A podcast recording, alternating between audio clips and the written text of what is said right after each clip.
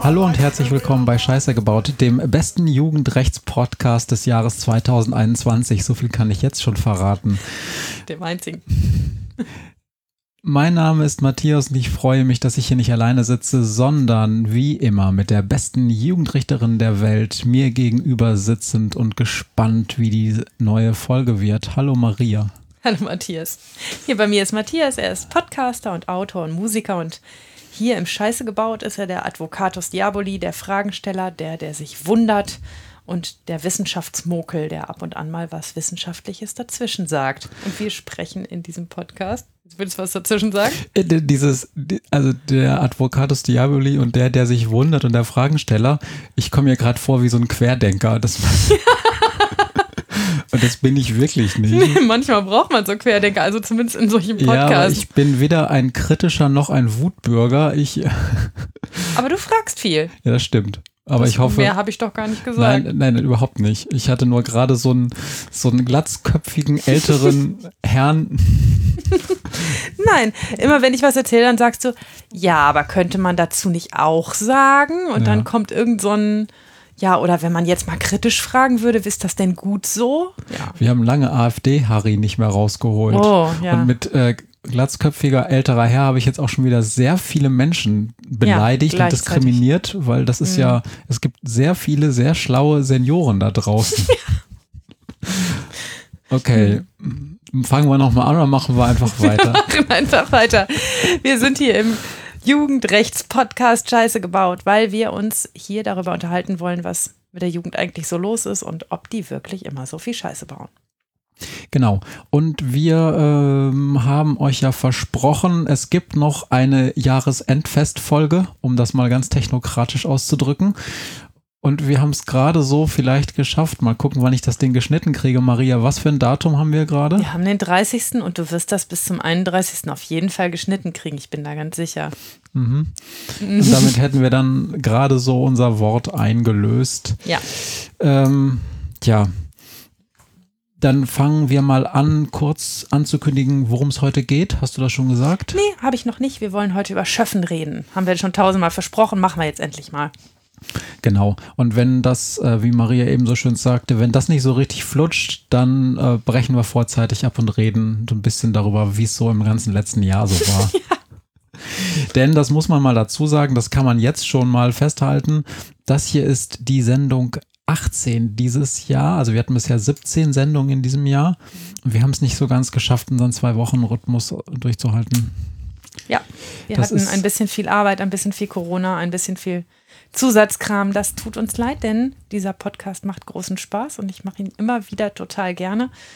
Aber ähm, ihn dann vorzubereiten und das, äh, die Zeit dafür zu finden, auch aufzunehmen, ja.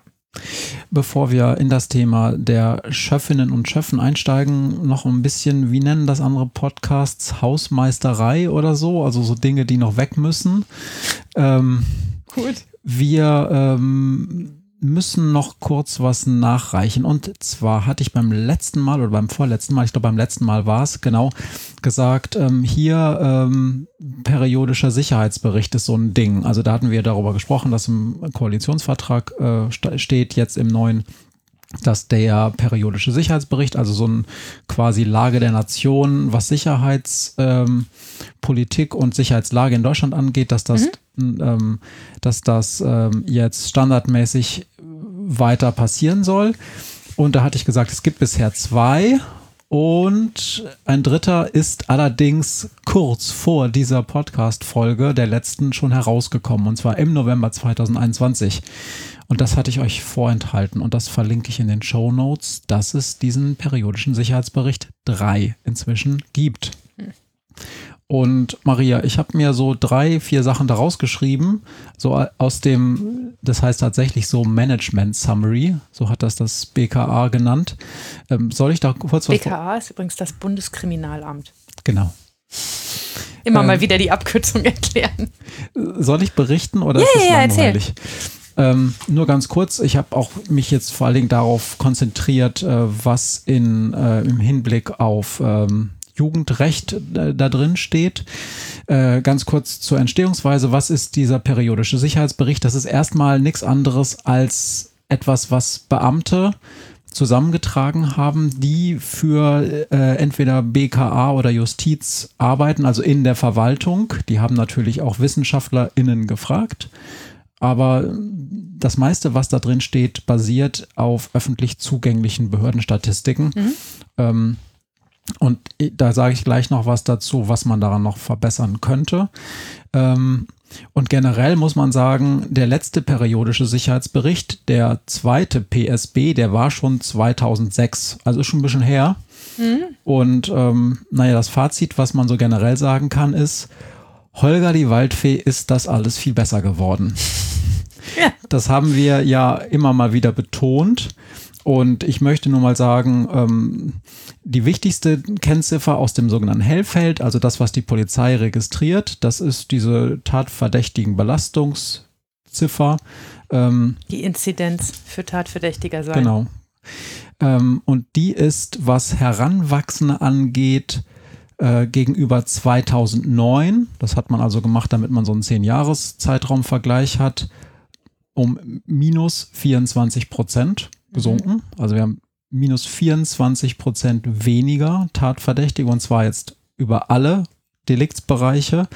Und Pro 100.000 Einwohner, ne? also auch immer mhm. noch auf die Bevölkerung gerechnet. Mhm. Und bei den Jugendlichen sind es sogar minus 28 Prozent. Alter, ein Drittel weniger. Das ist eine ganze Menge.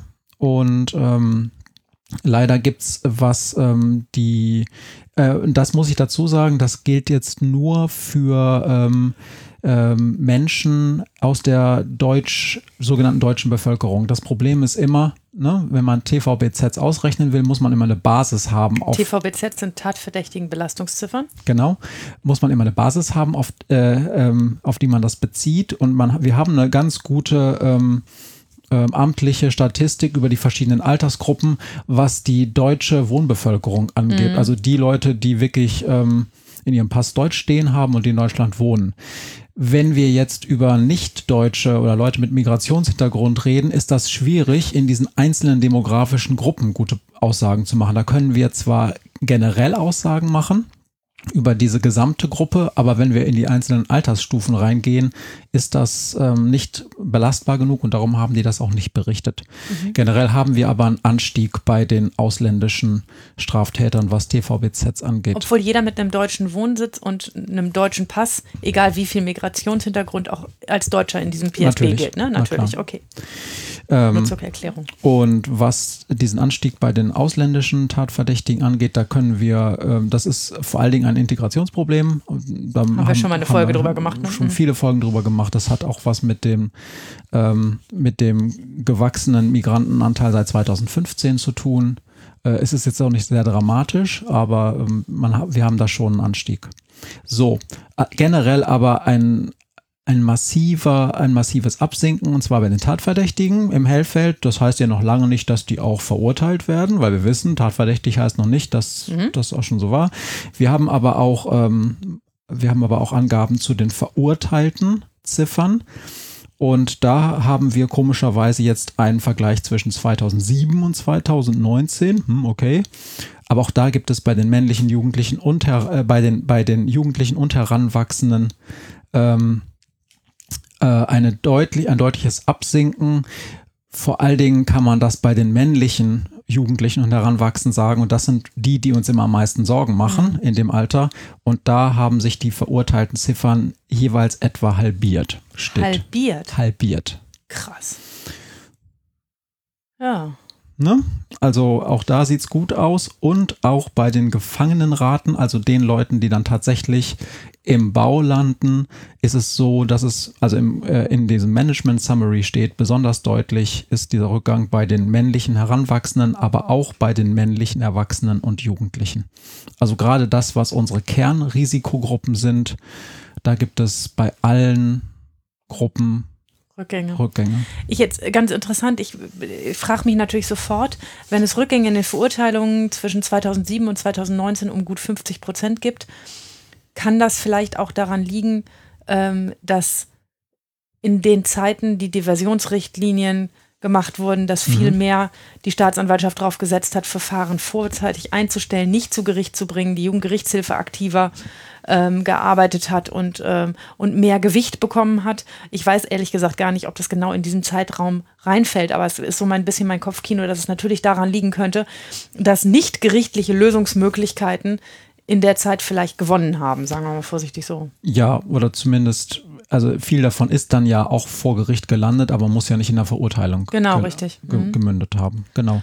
Und ähm, um das nochmal kurz abzuschließen, es gibt ja immer diese große Frage, was ist denn jetzt bei dieser Kriminalität, die besonders interessiert? Das ist meistens die Gewaltkriminalität mhm. oder auch die schwere Gewaltkriminalität.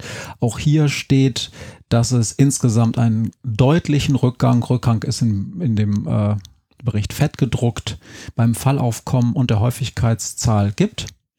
Ähm, da habe ich jetzt äh, aber. Also jetzt mal nicht die deutschen Tatverdächtigen, sondern überhaupt die Fälle. Es ja. wird weniger. Ja. Wir können das gar nicht oft genug und deutlich genug sagen. Es wird immer alles sehr viel sicherer, jedes Jahr hier bei uns. Zweiter Punkt, was Gewalt angeht, ähm, 2020 deutlich mehr, äh, deutlich weniger Gewalt im öffentlichen Raum. Natürlich Covid-19 bedingt. Allerdings, was bisherige Zahlen zeigen, eine Zunahme der Gewalt im nicht öffentlichen Raum, zum Beispiel im familiären Umfeld. Zumindest legen das die Zahlen nahe. Dann steht, dass man besonders äh, auf diese Institutionen gucken muss, wo solche Menschen ähm, die auffällig sind, behandelt werden, weil da, also in dem Bericht steht, Institutionen wie etwa pädagogische oder auch Pflege- und Gesundheitseinrichtungen sowie der Straf- und Maßregelvollzug sind aufgrund ihrer Strukturen und oder ihres Auftrags anfällig für das Auftreten von Gewalt. Ne? Das mhm. heißt, da müssen wir weiterhin besonders hingucken. Mhm.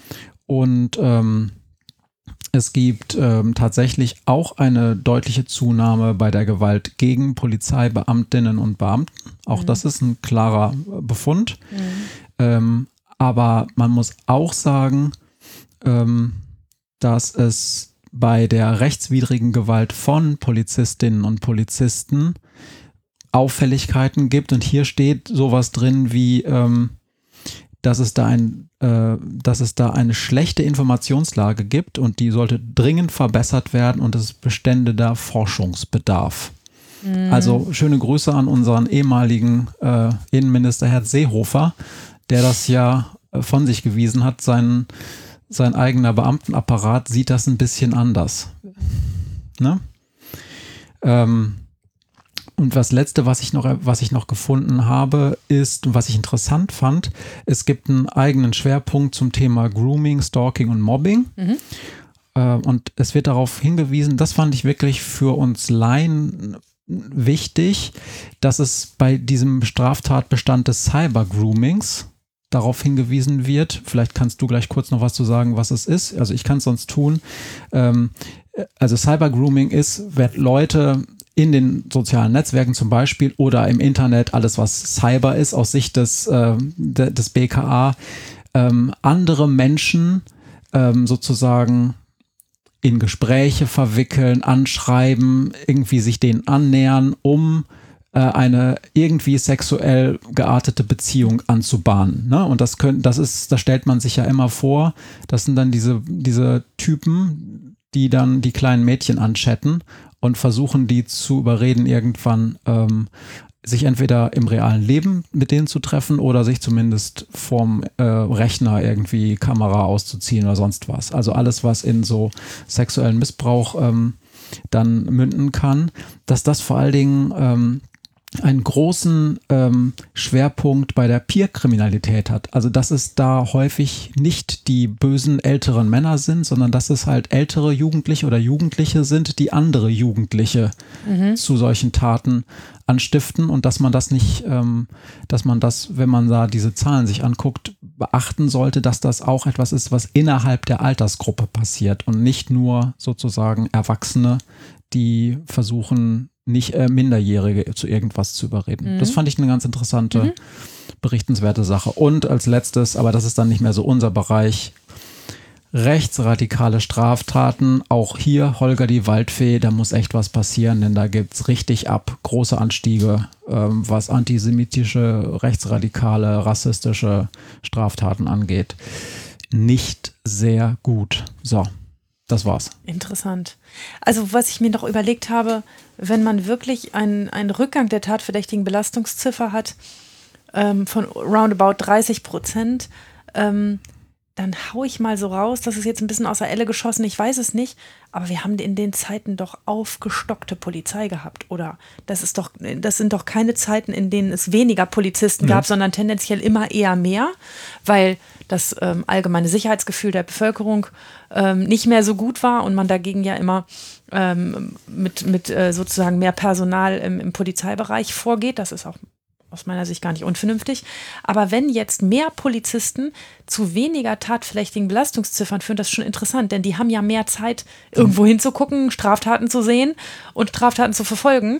Ähm, das muss dann schon ein ganz erheblicher Rückgang sein. Es liegt nicht daran, dass man einfach nur die Mannschaft halbiert hat, die dann nur noch die Hälfte sehen kann, wenn sie. Nee, nee, ne? überhaupt nicht. Sondern jetzt ich, ich muss jetzt sagen, ich habe das Ding nicht komplett durchgeackert, um das jetzt äh, dir beantworten zu können. Es liegt natürlich, es gibt natürlich auch ähm, gute und auch richtige Bestrebungen im Bereich der Prävention weiterhin tätig zu werden. Und das hieße ja zum Beispiel, dass vielleicht diese Leute, die es da gibt und die auch durchaus da, da sind, machen, ne? einfach mal gute Arbeit machen in der Prävention, dass ja. es gar nicht erst dazu kommt. Wo auch die Polizei viel Manpower reinsteckt. Na klar. Ne? Unheimlich viel ähm, ne, in, in, in Präventionsarbeit in Schulen oder in, so, oder in, in Kommunen. Ne? Also da wird wirklich viel getan. Und weil du es gerade gesagt hast, ähm, ganz interessant fand ich auch, dass auch die Kriminalitätsfurcht äh, nicht gestiegen ist. Also das hätte ich jetzt gedacht, dass mhm. die Kriminalitätsfurcht eher noch steigt in der Bevölkerung, egal was die realen Zahlen sind. Das hat auch was damit zu tun, dass eine ältere Bevölkerung eher dazu tendieren würde, aus meiner Perspektive größere Befürchtungen, was Kriminalität angeht, zu haben. Mhm. Ähm, weil da gibt es ja eine Korrelation, je älter, desto mehr Kriminalitätsfurcht, aber das ist nicht der Fall. Also offensichtlich ist auch bei der Bevölkerung angekommen, es ist alles gar nicht so viel schlimm. Gut. Ja. ja. Interessante Sache, Matze. Genau. Und da noch abschließend habe ich schon häufiger an dieser Stelle gesagt, sage ich nochmal, trotzdem das sind vor allen Dingen Hellfeldzahlen. Also es wird zwar in diesem Bericht gesagt, es gäbe inzwischen auch eine bessere Datenlage, was Dunkelfeld angeht. Das wird aber nicht stark spezifiziert. Ich würde mir wünschen, dass eine Grundlage einer periodischen Sicherheitseinschätzung vor allen Dingen ein Victim Survey ist, also eine Befragung, eine Erhebung, die wirklich mit den Leuten selber repräsentativ spricht, was sie an Erfahrungen, an Kriminalitätserfahrungen gemacht haben. Das ist für mich die einzige, der einzige wirklich ähm, ähm, objektiv, äh, einigermaßen objektive Puls, äh, Mess, äh, Pulsmess, Dings, Dingsbums, also Indikator. ähm, wie man Kriminalität messen sollte. Ja.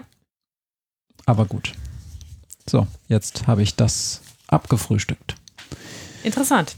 Genau, dann müssen wir noch ganz kurz, ähm, bevor wir auf den Schwerpunkt kommen, so ein paar Dinge berichten, die wir noch so gemacht haben. Wir haben letztes Mal schon gesagt, wir waren eingeladen beim Sendegarten und ja. jetzt sind wir im Sendegarten gewesen. Hört es euch an, ist eine nette Folge geworden, finde ich. Wir hatten eine gute Zeit da. Ja, war cool. Vielen Dank, ihr Lieben. Genau, lieben Dank an das ganze Team für das nette Gespräch, was wir da hatten. Ähm, ich verlinke das auch nochmal in den Show Notes, die Sendung. Ähm, ich habe auch erfreulicherweise gesehen, ich habe mich auch gefreut, dass, dass es ja auch einigermaßen gut zugegriffen wurde, weil die Menschen vom Sendergarten direkt die Downloadzahlen immer veröffentlichen auf ihrer Website. Hat also ein schönes Feedback gegeben und das war ein sehr netter Abend eigentlich, ne? Das war cool, ja. Und wir haben in diesem Zuge Udos Podcastpreis gekriegt. Ja, genau. Oder zwei? Ich weiß es nicht mehr so ganz genau. Ja, das, Auf das jeden Fall sehr sofort. Wir haben gesagt, wir hätten so gern mal wieder einen Podcastpreis von Udo und rums hatten wir innerhalb von zehn Minuten einen Podcastpreis von Udo. Vielen Dank, Udo. Ja, weil seine Schwester im Redaktionsteam ja. sitzt. ähm, vielen Dank dafür. Das ist also eine ganz objektive Preise, die hier vergeben werden. Wie ihr seht, das ist alles sehr. Ach so, und weil du gerade Udos Podcastpreis sagt, ähm, äh, Udo braucht äh, ein Zoom H6 äh, XY Aufsteck-Dingsy. Das ist nur was für Leute, die sich mit Podcast und Recording-Software, äh, äh, Hardware auskennen. Also nur für den Fall, dass ihr so einen Zoom-Rekorder habt und da oben so ein XY-Mikrofon Aufsteck-Dingsy, was ihr nie benutzt, weil das machen nämlich die allermeisten Podcaster nicht, denn die packen da so Kabel dran und ihr braucht das nicht mehr, dann meldet euch doch gerne auch hier, weil Udo im Sendegate, dem Podcast-Forum, geschrieben hat, er braucht so ein Ding. Ja? So. Habe ich das auch noch gesagt. Ja, schön. So, und dann habe ich noch ein paar Podcast-Tipps, aber das ist jetzt auch für, äh, nur ganz, ganz kurz. Also, äh, ich habe im Sendegarten ähm, erwähnt und empfohlen, was ich hier vergessen hatte, nämlich zwei Drittel FM habe ich, glaube ich, hier noch nicht empf äh, empfohlen. Ne? Zwei Drittel FM ist ein Podcast aus dem Berliner Jugendknast und es ist ein schönes äh, Projekt. Ich verlinke das in den Show Notes. Die machen echt eine gute Arbeit, was vor allen Dingen, was gar nicht ähm, hoch genug einzuschätzen ist, weil diese Knast-Podcasts immer das Problem haben, Fluktuation. Fluktuation, was ja gut ist. Wir wollen ja nicht, dass die Leute lange Ewig sitzen. sitzen. Und äh, das ist wirklich ganz, äh, das ist wirklich ein, ein gutes Projekt. Dann hatte ich ähm, schon mal empfohlen, den neuen Podcast von Igor Levitt und Anselm Schibinski, Variationen. Und da gibt es jetzt eine ganz, ganz tolle Folge, die muss ich euch wirklich nochmal ans Herz legen. Und zwar wird da Frederik Schewskis ähm, The People United uh, Will Never Be Defeated ähm, besprochen. Ein ganz tolles Musikstück. Ähm, hört euch bitte diese Folge an. Ihr müsst euch nicht unbedingt den ganzen Podcast mit allen Folgen anhören, aber das ist auf jeden Fall, was ich Der verlinken aber auch werde. sehr schön ist, kann man nicht anders Ja, sagen. der ist super und gerade, also da, da geht es um ein Stück, was äh, eine Variation über ein Thema ist, ähm, das Ser Sergio Ortega 1973 geschrieben hat, im Zuge dieser chilenischen, ähm, dieses chilenischen Militärputsches gegen äh, Allende durch diesen Pinochet. Und ähm, dieses ähm, El Pueblo Unido, das ist quasi so ein, ja, man kann sagen, so ein so- sozialistisches Kampflied gegen diese Pinochet, äh, ähm, diesen, diesen Putsch. Und ähm, daraus hat ähm, der äh, Frederik Sch äh, Schewski, der ein Amerikaner ist, ähm, ein ganz tolles Stück gemacht, eine Variation für Klavier, ähm, die ironischerweise äh, aufgeführt wurde 1976, als die Amerikaner ihren 200. Unabhängigkeitstag gefeiert haben, hat das eine Pianistin gespielt, was krass war, weil die Amerikaner haben den Allende-Sturz ja initiiert. Aber gut, hört es euch an, es ist wirklich ganz schön. So, und dann als allerletztes, bevor wir dann in den Schwerpunkt kommen, möchte ich noch äh, ankündigen, dass ich mal wieder Dinge gemacht habe. Ich habe nämlich bei einem befreundeten Game Developer ähm, den Soundtrack zu einem Mini-Star Wars-Spiel äh, geschrieben.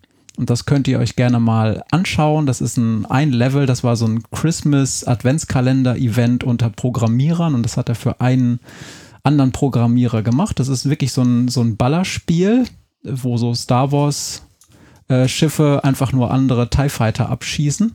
Und die Musik ist von mir und ich bin ganz stolz, dass ich äh, da mitmachen durfte. So. Was grinst du? Weil du etwa 15.000 Mal gesagt hast. Und ganz am Schluss will ich noch das erwähnen. Und jetzt, das kommt noch das allerletzte. Ach ja, ich habe auch noch was vergessen. ja, erzähl. Was wolltest du denn noch am Schluss sagen? Am Schluss wollte ich noch sagen, ähm, wir sind auf Twitter darauf hingewiesen worden, dass es ähm, in Stuttgart jetzt im Zuge der ähm, dieser Jugendgewalt, die da aufgetreten ist äh, im letzten Jahr, da hatten wir ja auch eine Folge gemacht mit Daniela. Ähm, ähm, der Sozialarbeiterin, die da in dem ganzen Kontext sich gut auskennt und auch viel selber gemacht hat. Und da gibt es jetzt von der Stadt Stuttgart mehrere Initiativen, um das Ganze aufzuarbeiten. Aus meiner Sicht gute Initiativen, nämlich da laufen jetzt gerade zwei Studien. Einerseits ist eine Schweizer Forschergruppe damit beauftragt worden, eine ähm, Studie über den Stand der Jugend in Stuttgart zu machen. Und gleichzeitig gibt es eine Parallelstudie auch noch der Uni Stuttgart aus erziehungswissenschaftlicher ähm, Perspektive auch über den Stand der Jugend und was sie bewegt und was schlecht ist und gut ist in Stuttgart. Also Forschung gegen Gewalt finde ich viel besser als Parolen und äh, Gefängnis. Hm, geht mir auch so. Genau. Vielen Dank für den Tipp. Habe ich retweetet und jetzt hiermit auch erwähnt. So, jetzt. Fertig. Du und ich will noch lange nicht in den Schwerpunkt, weil ich habe auch noch was zu erzählen. Okay. Ja, dann los.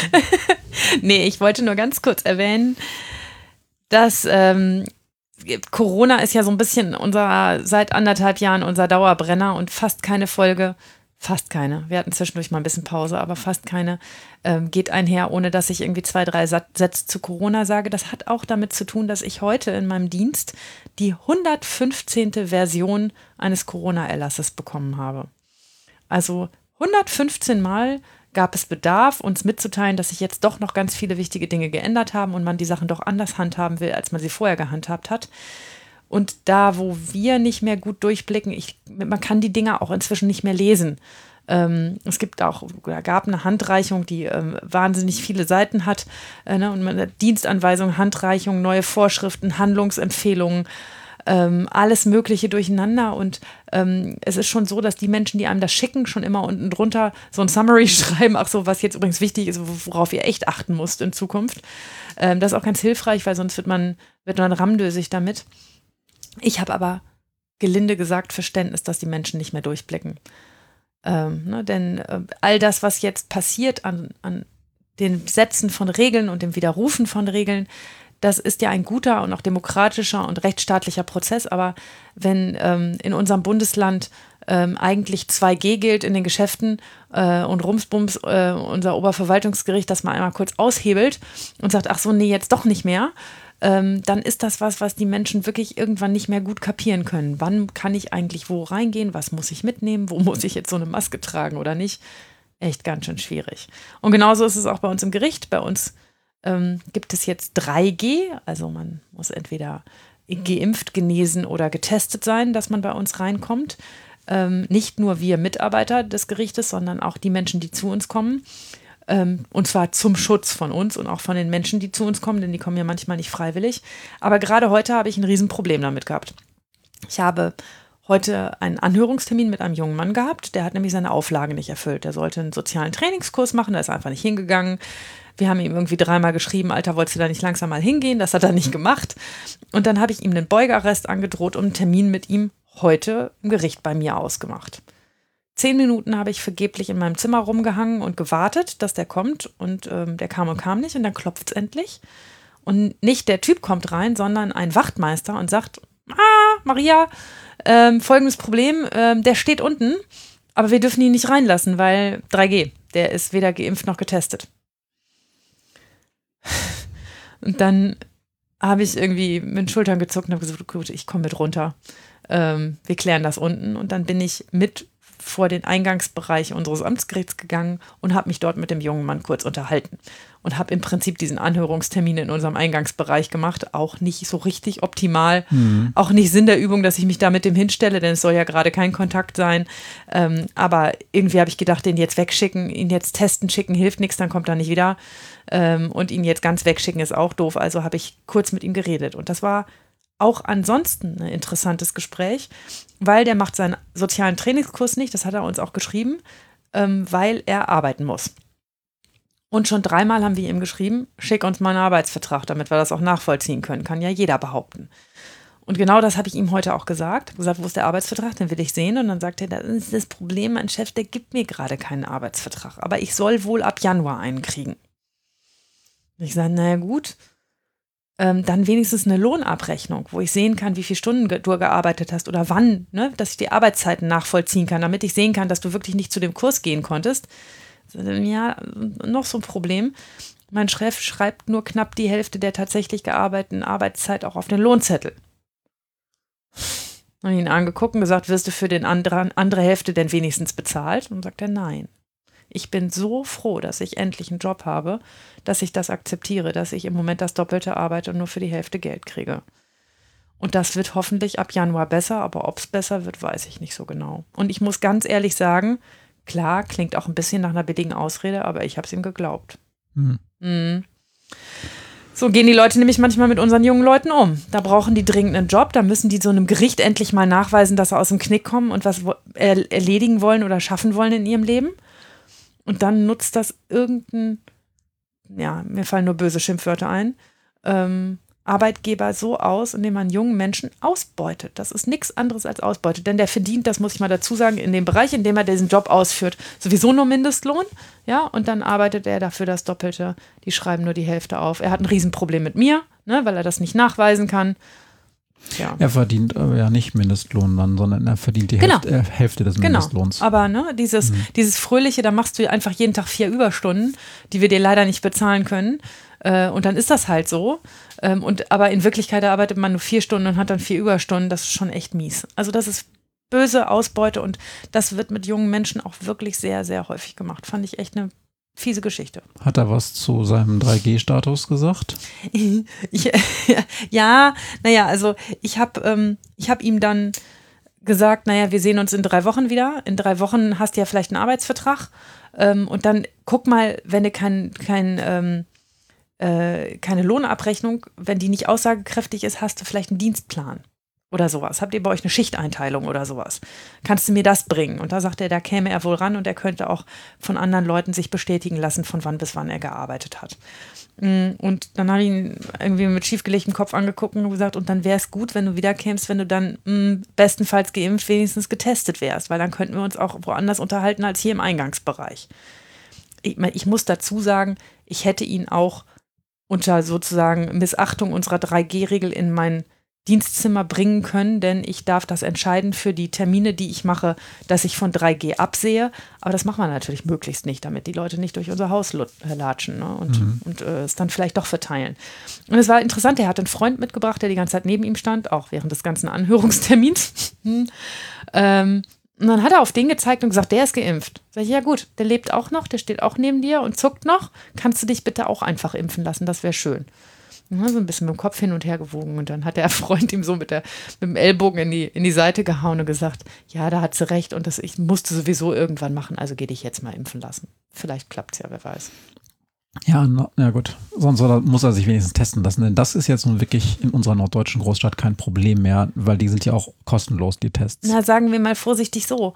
Der hat dann mich angeguckt und gesagt, wo soll ich das denn machen? Und dann habe ich irgendwie in unsere Umgebung gezeigt, habe gesagt, da ist in 20 Metern eine Teststation, da in 40 Metern und da in 100 Metern. Ne? Und überall gibt es umsonst Tests. Das wusste er offensichtlich nicht. Und sagen wir mal vorsichtig so, der Bereich, in dem er arbeitet, da darf er eigentlich auch nur unter 2G-Bedingungen arbeiten. Deshalb frage ich mich auch echt, was das für ein Arbeitgeber ist. Naja, der okay. ihm das nicht mal zeigt, wo die Teststation ist, wenn er denn schon nicht geimpft ist. Ne? Mhm. Mhm. Okay. Ah, nicht so schick. Aber ich kann Leute zwar zwingen, zu mir zu kommen, aber ich kann sie nicht zwingen, sich impfen oder testen zu lassen, das natürlich für jede Menge Probleme in so einem Zwangskontext sorgt. Ne? Ich will ja einerseits, dass sie zu mir kommen, ich will auch das durchsetzen, was ich durchsetzen möchte. Aber wenn sie dann die Erfordernisse nicht erfüllen, dann kann ich sie nicht zum Erfüllen der Erfordernisse zwingen. Oder das, das zwangsweise durchsetzen. Und das ist schon blöd, denn ich will ja maximale Sicherheit für mich und auch für meine Mitarbeiter und für alle anderen, die bei uns so rumlaufen. Ähm, gleichzeitig will ich natürlich auch Ausnahmen zulassen, damit ich meine Arbeit erledigen kann. Und ich weiß, dass das ein Jammern auf ganz hohem Niveau ist im Vergleich mit medizinischem Personal, ne? aber naja. Und außerdem haben wir jetzt aus mehreren Ecken immer mehr Beispiele dafür, wie wahnsinnig ansteckend dieses Omikron sein muss. Zumindest, wenn man keine Maske trägt. Mit Maske ist es wohl besser. Also, ne, rede ich jetzt auch gerade ähm, unwissend, aber ähm, so, so stellt sich das in, in meinem Kontext im Moment dar. Ich selber habe nicht aufgehört, mit Maske zu verhandeln, aber alle anderen müssen es jetzt auch wieder. Und das muss man sich immer klar machen. In meinem Job, wir leben davon, Menschen ins Gesicht zu blicken wir leben auch davon, dass sie uns ins Gesicht blicken, weil da ganz, ganz, ganz viel kommunikativ passiert. Und nur die Augenpartie zu sehen, ist scheiße. Und damit kann ich echt, also ich sage nicht, nicht halb so gut äh, arbeiten, aber damit kann ich echt einfach viel, viel, viel schlechter arbeiten, als ähm, wenn man sich offen gegenüber sitzt, weil der, das Gesicht und die Mimik äh, beim Sprechen ein so wichtiger Faktor ist, im sich verständigen, sich einig werden, ähm, worüber man lacht und worüber man nicht lacht, was man doof findet und was man nicht doof findet, das ist echt total kriegsentscheidend. Und das macht meine Arbeit wirklich sehr viel schwerer, dass wir das jetzt seit fast zwei Jahren nicht haben. Naja, und wir haben jede Menge Arbeitsausfälle und ähm, machen uns auch über Notfallpläne im Moment Gedanken, ne, was äh, die Polizei und andere wichtige Institutionen ähm, ähm, machen ja auch gerade schon Schichtdienst und versuchen sich so zu separieren, dass falls eine Gruppe komplett ausfällt, es immer noch eine Notgruppe gibt oder eine Ersatzreserve sozusagen und nichts anderes tun wir im Gericht auch. Noch nicht ganz mit so viel Schwung, aber es wird schon noch kommen. Mhm. Ich bin ja ganz froh, dass der, ähm, weil du am Anfang über diese Verordnungslage ähm, gesprochen hast, dass zumindest der Schulleiter in der Schule eines unserer Kinder immer, der schreibt immer einmal wöchentlich so eine Rundmail an alle, so äh, in so einem Messenger, ähm, das und das ist passiert und dann steht da auch immer ein Satz zur Verordnungslage und dann verlinkt er auch die ganzen neuen Verordnungen und man macht da aber zum Glück vorher so einen Satz von wegen, ja, es ist nicht groß was anderes oder achtet auf Punkt A, B, C, weil sowas echt wichtig ist, weil wenn man sich da selber durchkämpfen muss, dann wird man wirklich bescheuert bei. Mhm. Und das sagen wir, Leute, die geübt sind, jeden Tag 5000 von diesen Regelungen zu lesen, die das, den Duktus verstehen, die da sogar einen gewissen Spaß dran haben, sich damit zu beschäftigen. Ich werde da auch irre langsam. Also ja. ich bin froh um jeden, der mir den Kram zusammenfasst. Ja. Okay, ja, dann ähm, haben wir jetzt noch was vergessen. Haben wir noch irgendwelche User-Kommentare? Hast du noch äh, Post bekommen, die du Habe ich bestimmt, möchtest? aber es, das hat ein bisschen den Nachteil, wenn man nicht im Zwei-Wochen-Rhythmus agiert, dass einem das manchmal ein bisschen durchrutscht, was man in den letzten zwei Wochen an User-Kommentaren gekriegt hat. Wir haben einige Weihnachtsgrüße gekriegt, dafür Dankeschön. Ähm, tja, und ähm, den Rest gucke ich nochmal nach. Bis zum nächsten Mal. Okay, genau. Und ähm, ja, ich hoffe, ihr habt uns trotzdem alle ganz doll lieb. Bewertet uns bitte trotzdem bei allen Plattformen, die ihr so kennt, wo man Podcasts hören kann. Da freuen wir uns, weil das ist der einzige Dank, außer wenn ihr uns persönlich schreibt, was ja immer ein bisschen, sehe ich auch ein, schwierig und aufwendig und so ist. Äh, bewertet uns doch einfach bei Spotify, habe ich vorgestern gesehen, kann man jetzt auch Podcasts bewerten. Also so Sterne geben. Gebt uns doch mal so zwei bis sieben. Fände ich super. Gibt es überhaupt sieben? Ich, bestimmt nicht. okay. Beschwert euch doch mal bei Spotify, dass ihr uns nicht sieben Sterne geben Ja, könnt. bitte. Das wäre nett. Genau, so. Es gibt noch was vor unserem Schwerpunkt. Jetzt können wir dann endlich mal anfangen mit unserem mhm. Podcast. Ja, dann bitte. Soll ich mal einsteigen? Mhm. Wir haben das schon tausendmal gesagt, dass wir das endlich machen wollen und deshalb ist es heute soweit. Wir reden über Schöffen. Und ähm, da will ich ein paar Sachen erzählen. Ähm, ich habe keinen großen Fall diesmal mitgebracht, sondern einige kleine Beispiele. Ähm, und wir müssen uns vielleicht mal darüber unterhalten, was dieses Schöffenamt eigentlich so ist. Ne, im, ich weiß, dass den meisten Menschen, die nichts mit Gerichten zu tun haben, immer diese Geschworenen aus amerikanischen Filmen äh, vorschweben. Ähm, und dass ähm, wir, äh, dass den meisten bekannt ist, dass es sowas wie Schöffen gibt, aber was die genau tun und was die machen und was die eigentlich mit mir und meiner Arbeit zu tun haben ist so richtig klar noch nicht und darüber wollen wir heute reden. Ganz wichtig ist, dass Gerichte Urteile im Namen des Volkes sprechen. Das ist bis heute so. Wenn ich ein Urteil gefasst habe, also wenn ich mich entschieden habe, was es als Strafe gibt, dann stehe ich auf und das Erste, was ich sage, ist, im Namen des Volkes ergeht folgendes Urteil. Und dann verkünde ich das Urteil. Ähm, das ist so gesetzt, dass man das so tun muss und es, wir machen das auch bis heute so. Und in vielen Kulturen und Nationen ist die Beteiligung von Volksvertretern an dieser Rechtsprechung ein ganz wichtiger Bestandteil des Rechtssystems. Im ganzen Anglo angloamerikanischen Bereich, bei uns aber auch. Ähm, und durch die Beteiligung von Schöffen soll das Vertrauen der Bevölkerung in die Rechtsprechung gestärkt werden und sie symbolisieren auch so eine Art Bindeglied zwischen Staat und Bürger.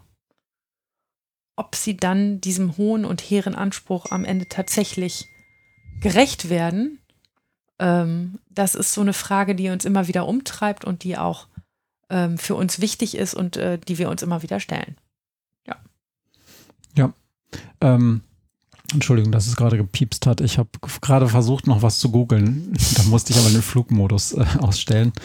Ähm, die Schöffen sind also äh, in Deutschland äh, verpflichtend äh, das ist nicht, das ist, äh, das passiert sozusagen in allen Gerichten oder gibt es da in allen Bundesländern Unterschiede? Nein, nein, nein. Es gibt ähm, das Gerichtsverfassungsgesetz gilt für alle Bundesländer und äh, gleichermaßen. Es gibt in, an jedem Amtsgericht Schöffengerichte, die schwerwiegendere Fälle äh, nicht nur von einem Einzelrichter entscheiden lassen, vom Strafrichter oder vom Jugendrichter, sondern vom Jugendschöffengericht oder dem Schöffengericht. Und auch am Landgericht gibt es Schöffen, die in verschiedenen Konstellationen zusammensitzen mit den Berufsrichtern und dort die Sachen mitentscheiden. Okay. Das sind, und damit habe ich schon fast das Wichtigste gesagt, also auch Richter, die gemeinsam mit den Berufsrichtern in einem bestimmten Fall entscheiden. Das Wichtigste am Schöffenamt oder eines der wichtigsten Dinge ist, dass ein Schöffe ein ehrenamtlicher Richter ist. Das ist ähm, ein ganz wichtiger Punkt, ein Ehrenamt. Normalerweise gibt es auch immer genug Menschen, die sich um dieses Ehrenamt bewerben und das auch ausüben wollen. Und ähm, das ist auch ganz oft so, dass bei Schöffenwahlen dann Menschen nicht berücksichtigt werden können, die das eigentlich gerne machen würden. Ähm, aber ähm, es gibt auch Gegenden in Deutschland, wo man zur Übernahme dieses Ehrenamtes verpflichtet werden muss, wo dann also tatsächlich aus dem Einwohnermelderegister ausgewählt wird per Zufall, ähm, welche Menschen hier in dem Bereich als Schöffen in Betracht kommen und welche nicht. Mhm. Ähm, das interessiert mich, äh, weil da gibt es ja in amerikanischen Serien, äh, also da stelle ich mir vor, dass das ja so ein bisschen wie die, diese Geschworenenauswahl ist, ne? weil da gibt es ja auch so ein Verfahren mhm. aus diesen Einwohnermelder, also die haben kein Einwohnermelderregister in diesem, ähm, äh, in der Form, aber andere Statistiken, wo dann Leute sozusagen rausgezogen werden.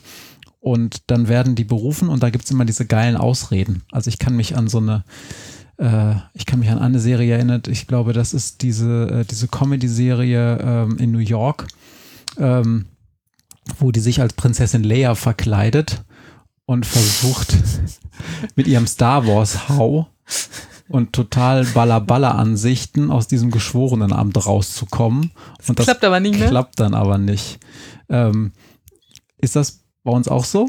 Wollen Leute da schnell dann raus und, und gibt es dann Prüfungsverfahren? Dass also wer bei uns raus will, der kommt ziemlich gut und schnell raus. Wir haben ja auch nicht so ein ganz großes Problem wie in Amerika. Wir brauchen keine zwölf Geschworene für jeden einzelnen Prozess, sondern wir brauchen zwei Leute, zumindest im amtsgerichtlichen Prozess, die neben uns sitzen. Ähm, das ist nicht ganz so kompliziert. Und es gibt nur wenige bisschen strukturschwache Gegenden in Deutschland, wo sich einfach nicht genug Menschen freiwillig melden, das zu machen und wo es dann bestimmt werden muss. Die finden das ganz sicher auch nicht lustig, dann einfach so zum Schöffe bestimmt zu werden, aber es ist ein bisschen ähm, wie, wie Wahlhelfer sein. Auch dazu wird man mhm. ja einfach stumpf ausgelost. Das ist eine Bürgerpflicht, die muss man erfüllen. Ähm, da kann man sich auch nicht drum rumdrücken und ähm, darauf komme ich später. Wenn man es wirklich darauf anliegt, nicht Schöffe sein zu wollen, dann kriegt man das schon ziemlich schnell hin. Ja, sagst du noch ein bisschen was zu diesem Auswahlverfahren? Mhm, Weil, das mache ich gleich. Okay, gut. Also, wie die konkrete Wahl abläuft und so, das. Ja, okay. Es ist deshalb nicht so ganz glücklich, wenn Schöffen zwangsweise ausgewählt werden. Ähm, das könnt ihr vielleicht gut nachempfinden, auch aus amerikanischen Filmen, weil das Schöffenamt auch eine große Belastung ist.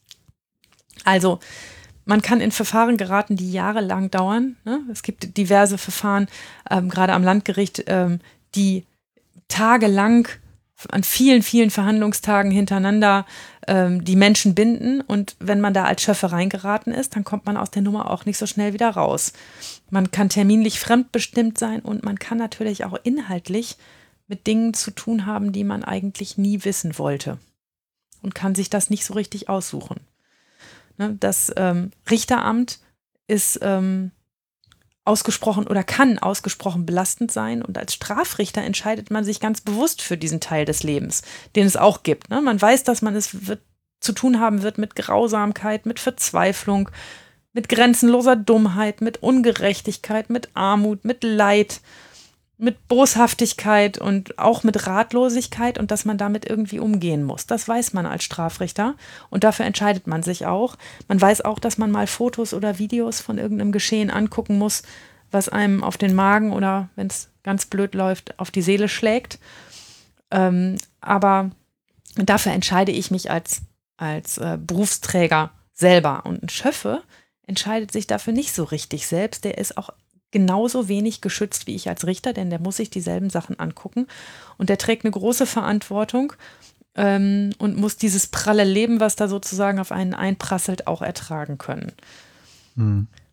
Naja, ganz wichtig ist auch, dass es sich um ein Ehrenamt handelt und dass man sich, ähm, wenn man sich darum bewirbt, ähm, es, es das Folgeproblem gibt, dass Schöffen nicht unbedingt aus der Mitte der Gesellschaft kommen.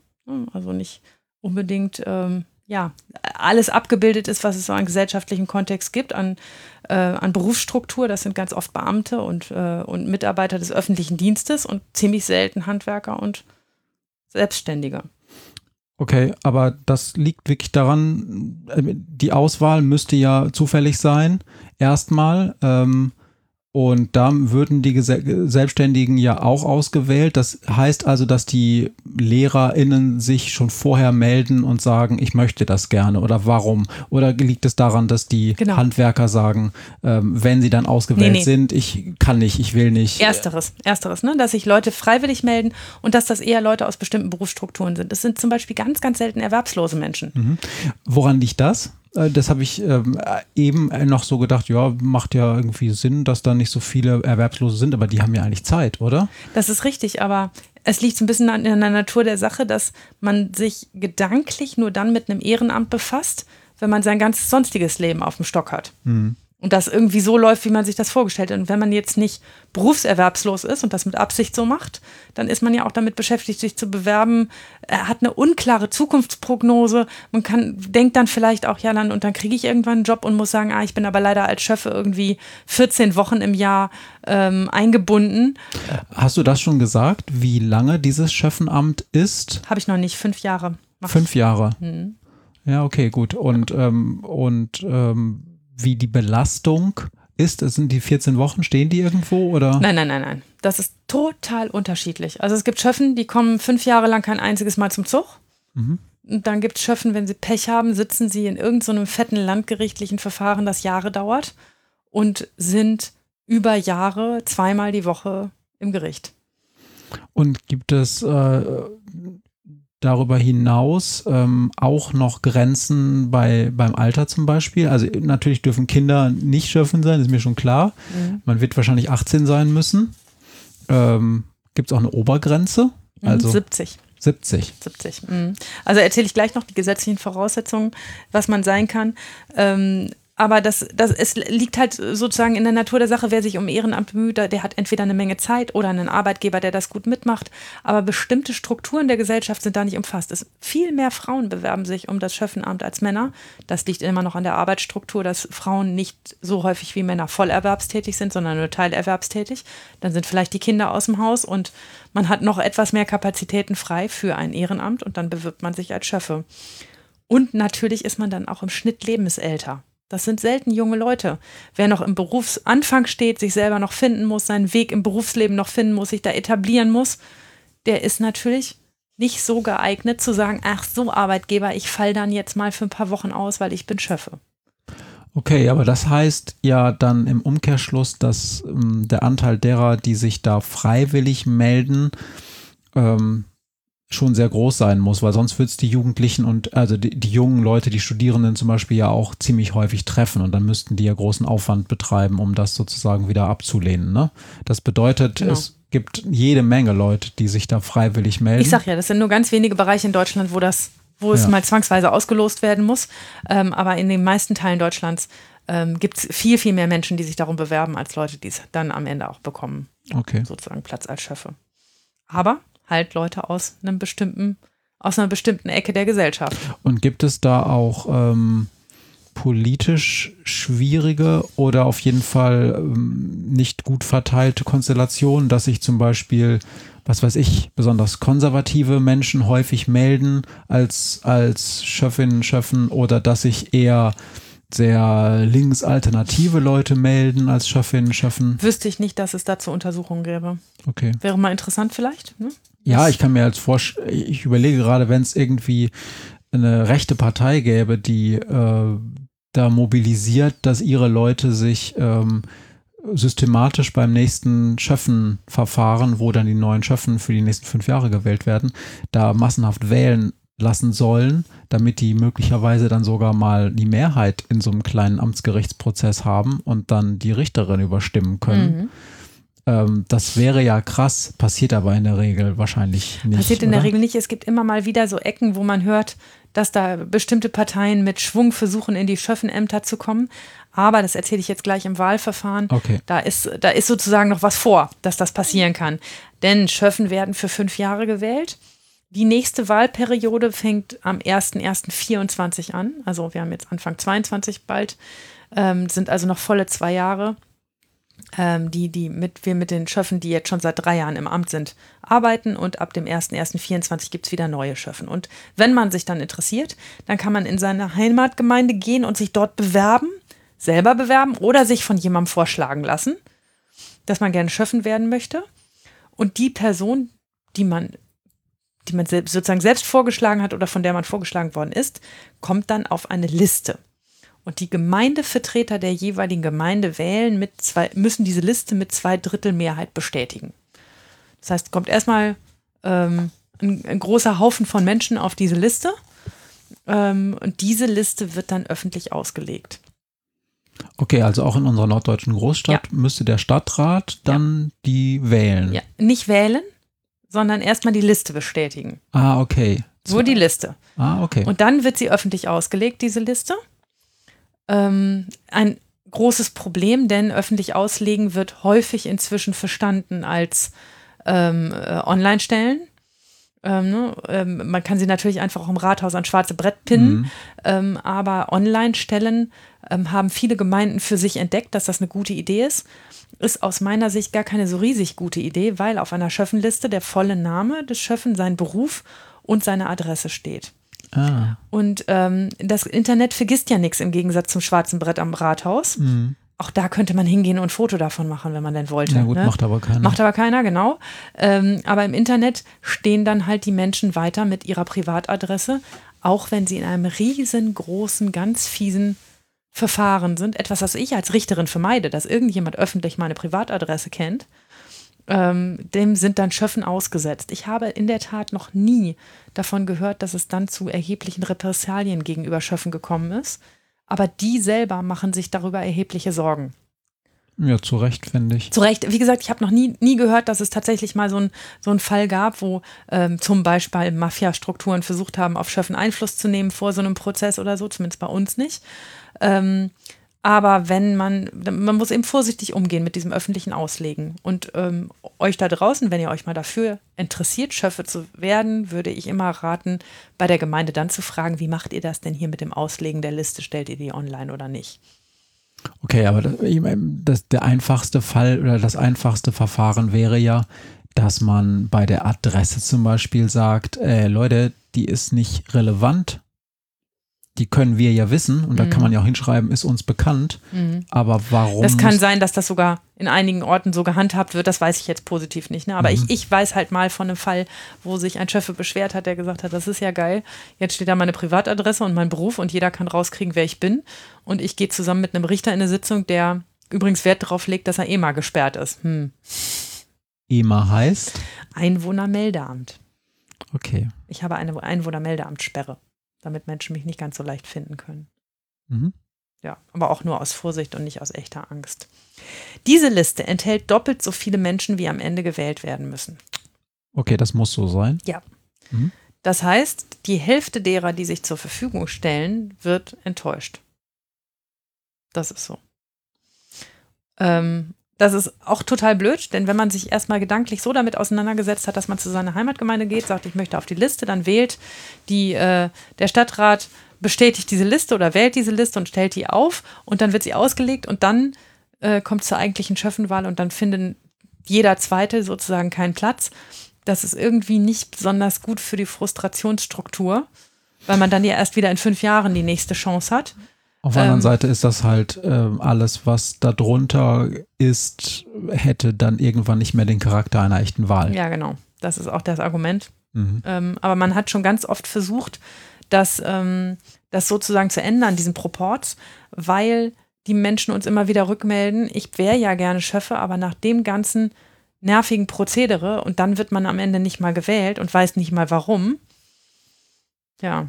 Ne, das hat ja auch immer so ein bisschen das Gefühl, wenn man dann nicht gewählt wird, dann hätte man irgendwas falsch gemacht oder wäre nicht so gut gewesen wie die anderen, was ganz oft nicht der Fall ist, denn die Schöffenwahl findet dann beim Amtsgericht statt und zwar in einem Gremium, in dem ein Richter als Vorsitzender sitzt, ein Verwaltungsbeamter und sieben weitere Mitglieder und die sind meistens nach Parteiproports der äh, Parteien in der jeweiligen Kommune aufgeteilt. Okay, das müssen dann Leute also aus dem Stadtrat sein? Müssen? Oder? Müssen nicht, können aber. Und die werden nach Parteiproports benannt. Aber die werden offensichtlich vorgeschlagen. Die werden vorgeschlagen, genau, von der Stadt. Mhm. Und ähm, die, ähm, da hat, da ist es so ein bisschen die Stelle, an der jetzt, wenn die AfD, unser AfD-Harry mit seinen Kumpels vorhätte, irgendwie mal sein Schöffengericht zu kapern, es nicht so ganz leicht hätte, wenn, zumindest wenn bekannt ist, äh, zu welcher Partei man gehört. Ähm, da sind eine Menge Leute davor, die, die dann sagen, oh, das ist ein bisschen viel hier. Na gut, nur so lange, wie diese Partei nur Ja, 12 ja. Prozent hat oder ja, so. genau. Ah ja, interessant.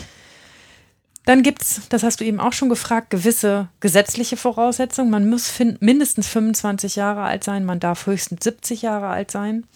Man muss deutscher Staatsbürger sein. Man muss deutsche Sprachkenntnis haben, das ist ganz logisch, weil vor Gericht Deutsch gesprochen wird. Man muss im Gerichtsbezirk wohnen, seinen Wohnort haben. Also sie kann sich jetzt nicht in München als äh, Schöffe bewerben.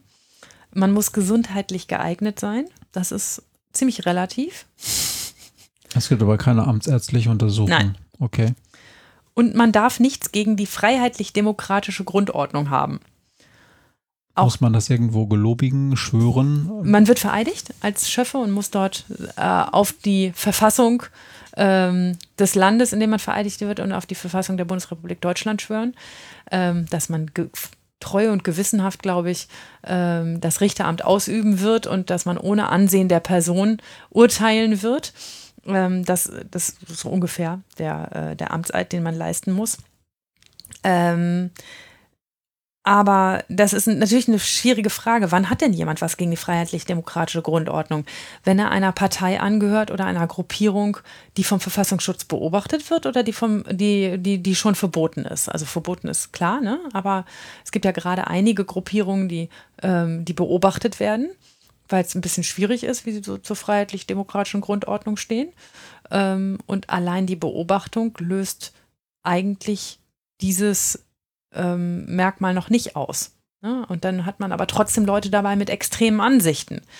Ähm, ja, weil man ja auch nicht sagen kann, deine Ansichten sind schlecht, nur weil sie randständig sind.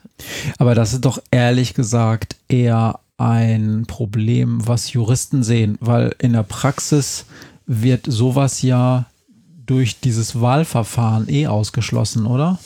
Jein, das, manchmal kannst du es ja nicht sehen. Ne? Okay, gut.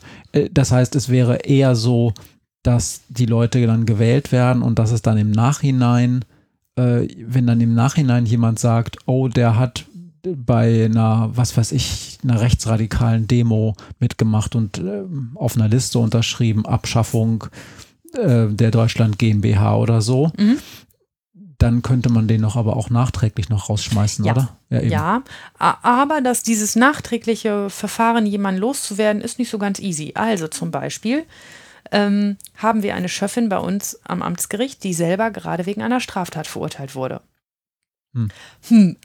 Die fällt jetzt übrigens unter keinen dieser Sachen, die ich gerade gesagt habe. Die hat ja nichts gegen die freiheitlich-demokratische Grundordnung, nur weil sie mal eine Straftat begangen hat. Die hat sich nur nicht regelkonform verhalten. Das Gesetz und auch die, die Regelungen sehen nicht vor, dass so jemand zwangsweise aus dem Schöffenamt entfernt werden muss. Aber nun bin ich Jugendrichterin und ich verhandle mit Jugendlichen und neben mir sitzt eine Erwachsene, die, und ich will denen beibringen, dass man das machen, nicht machen darf. Und neben mir sitzt eine Erwachsene, die gerade selber deshalb verurteilt worden ist. Das ist so halb cool. Und Mhm. macht auch was mit der erzieherischen Einwirkungsmöglichkeit, ne? wenn, man, wenn man selber ähm, das, das Gefühl hat, ja, was habe ich nicht jetzt langsam Glaubwürdigkeitsproblem, wenn ich als Gremium urteile und selber solche Sachen begehe. Ich finde auch, dass es schwierig ist, als Richter selber Straftaten zu begehen. Da wird man ja auch nicht automatisch aus dem Dienst entfernt. Ähm, Aber ich finde es schon schwierig, ähm, Menschen beizubringen, wie man sich regelkonform verhält und selber Straftaten zu begehen, ist ein bisschen, hm.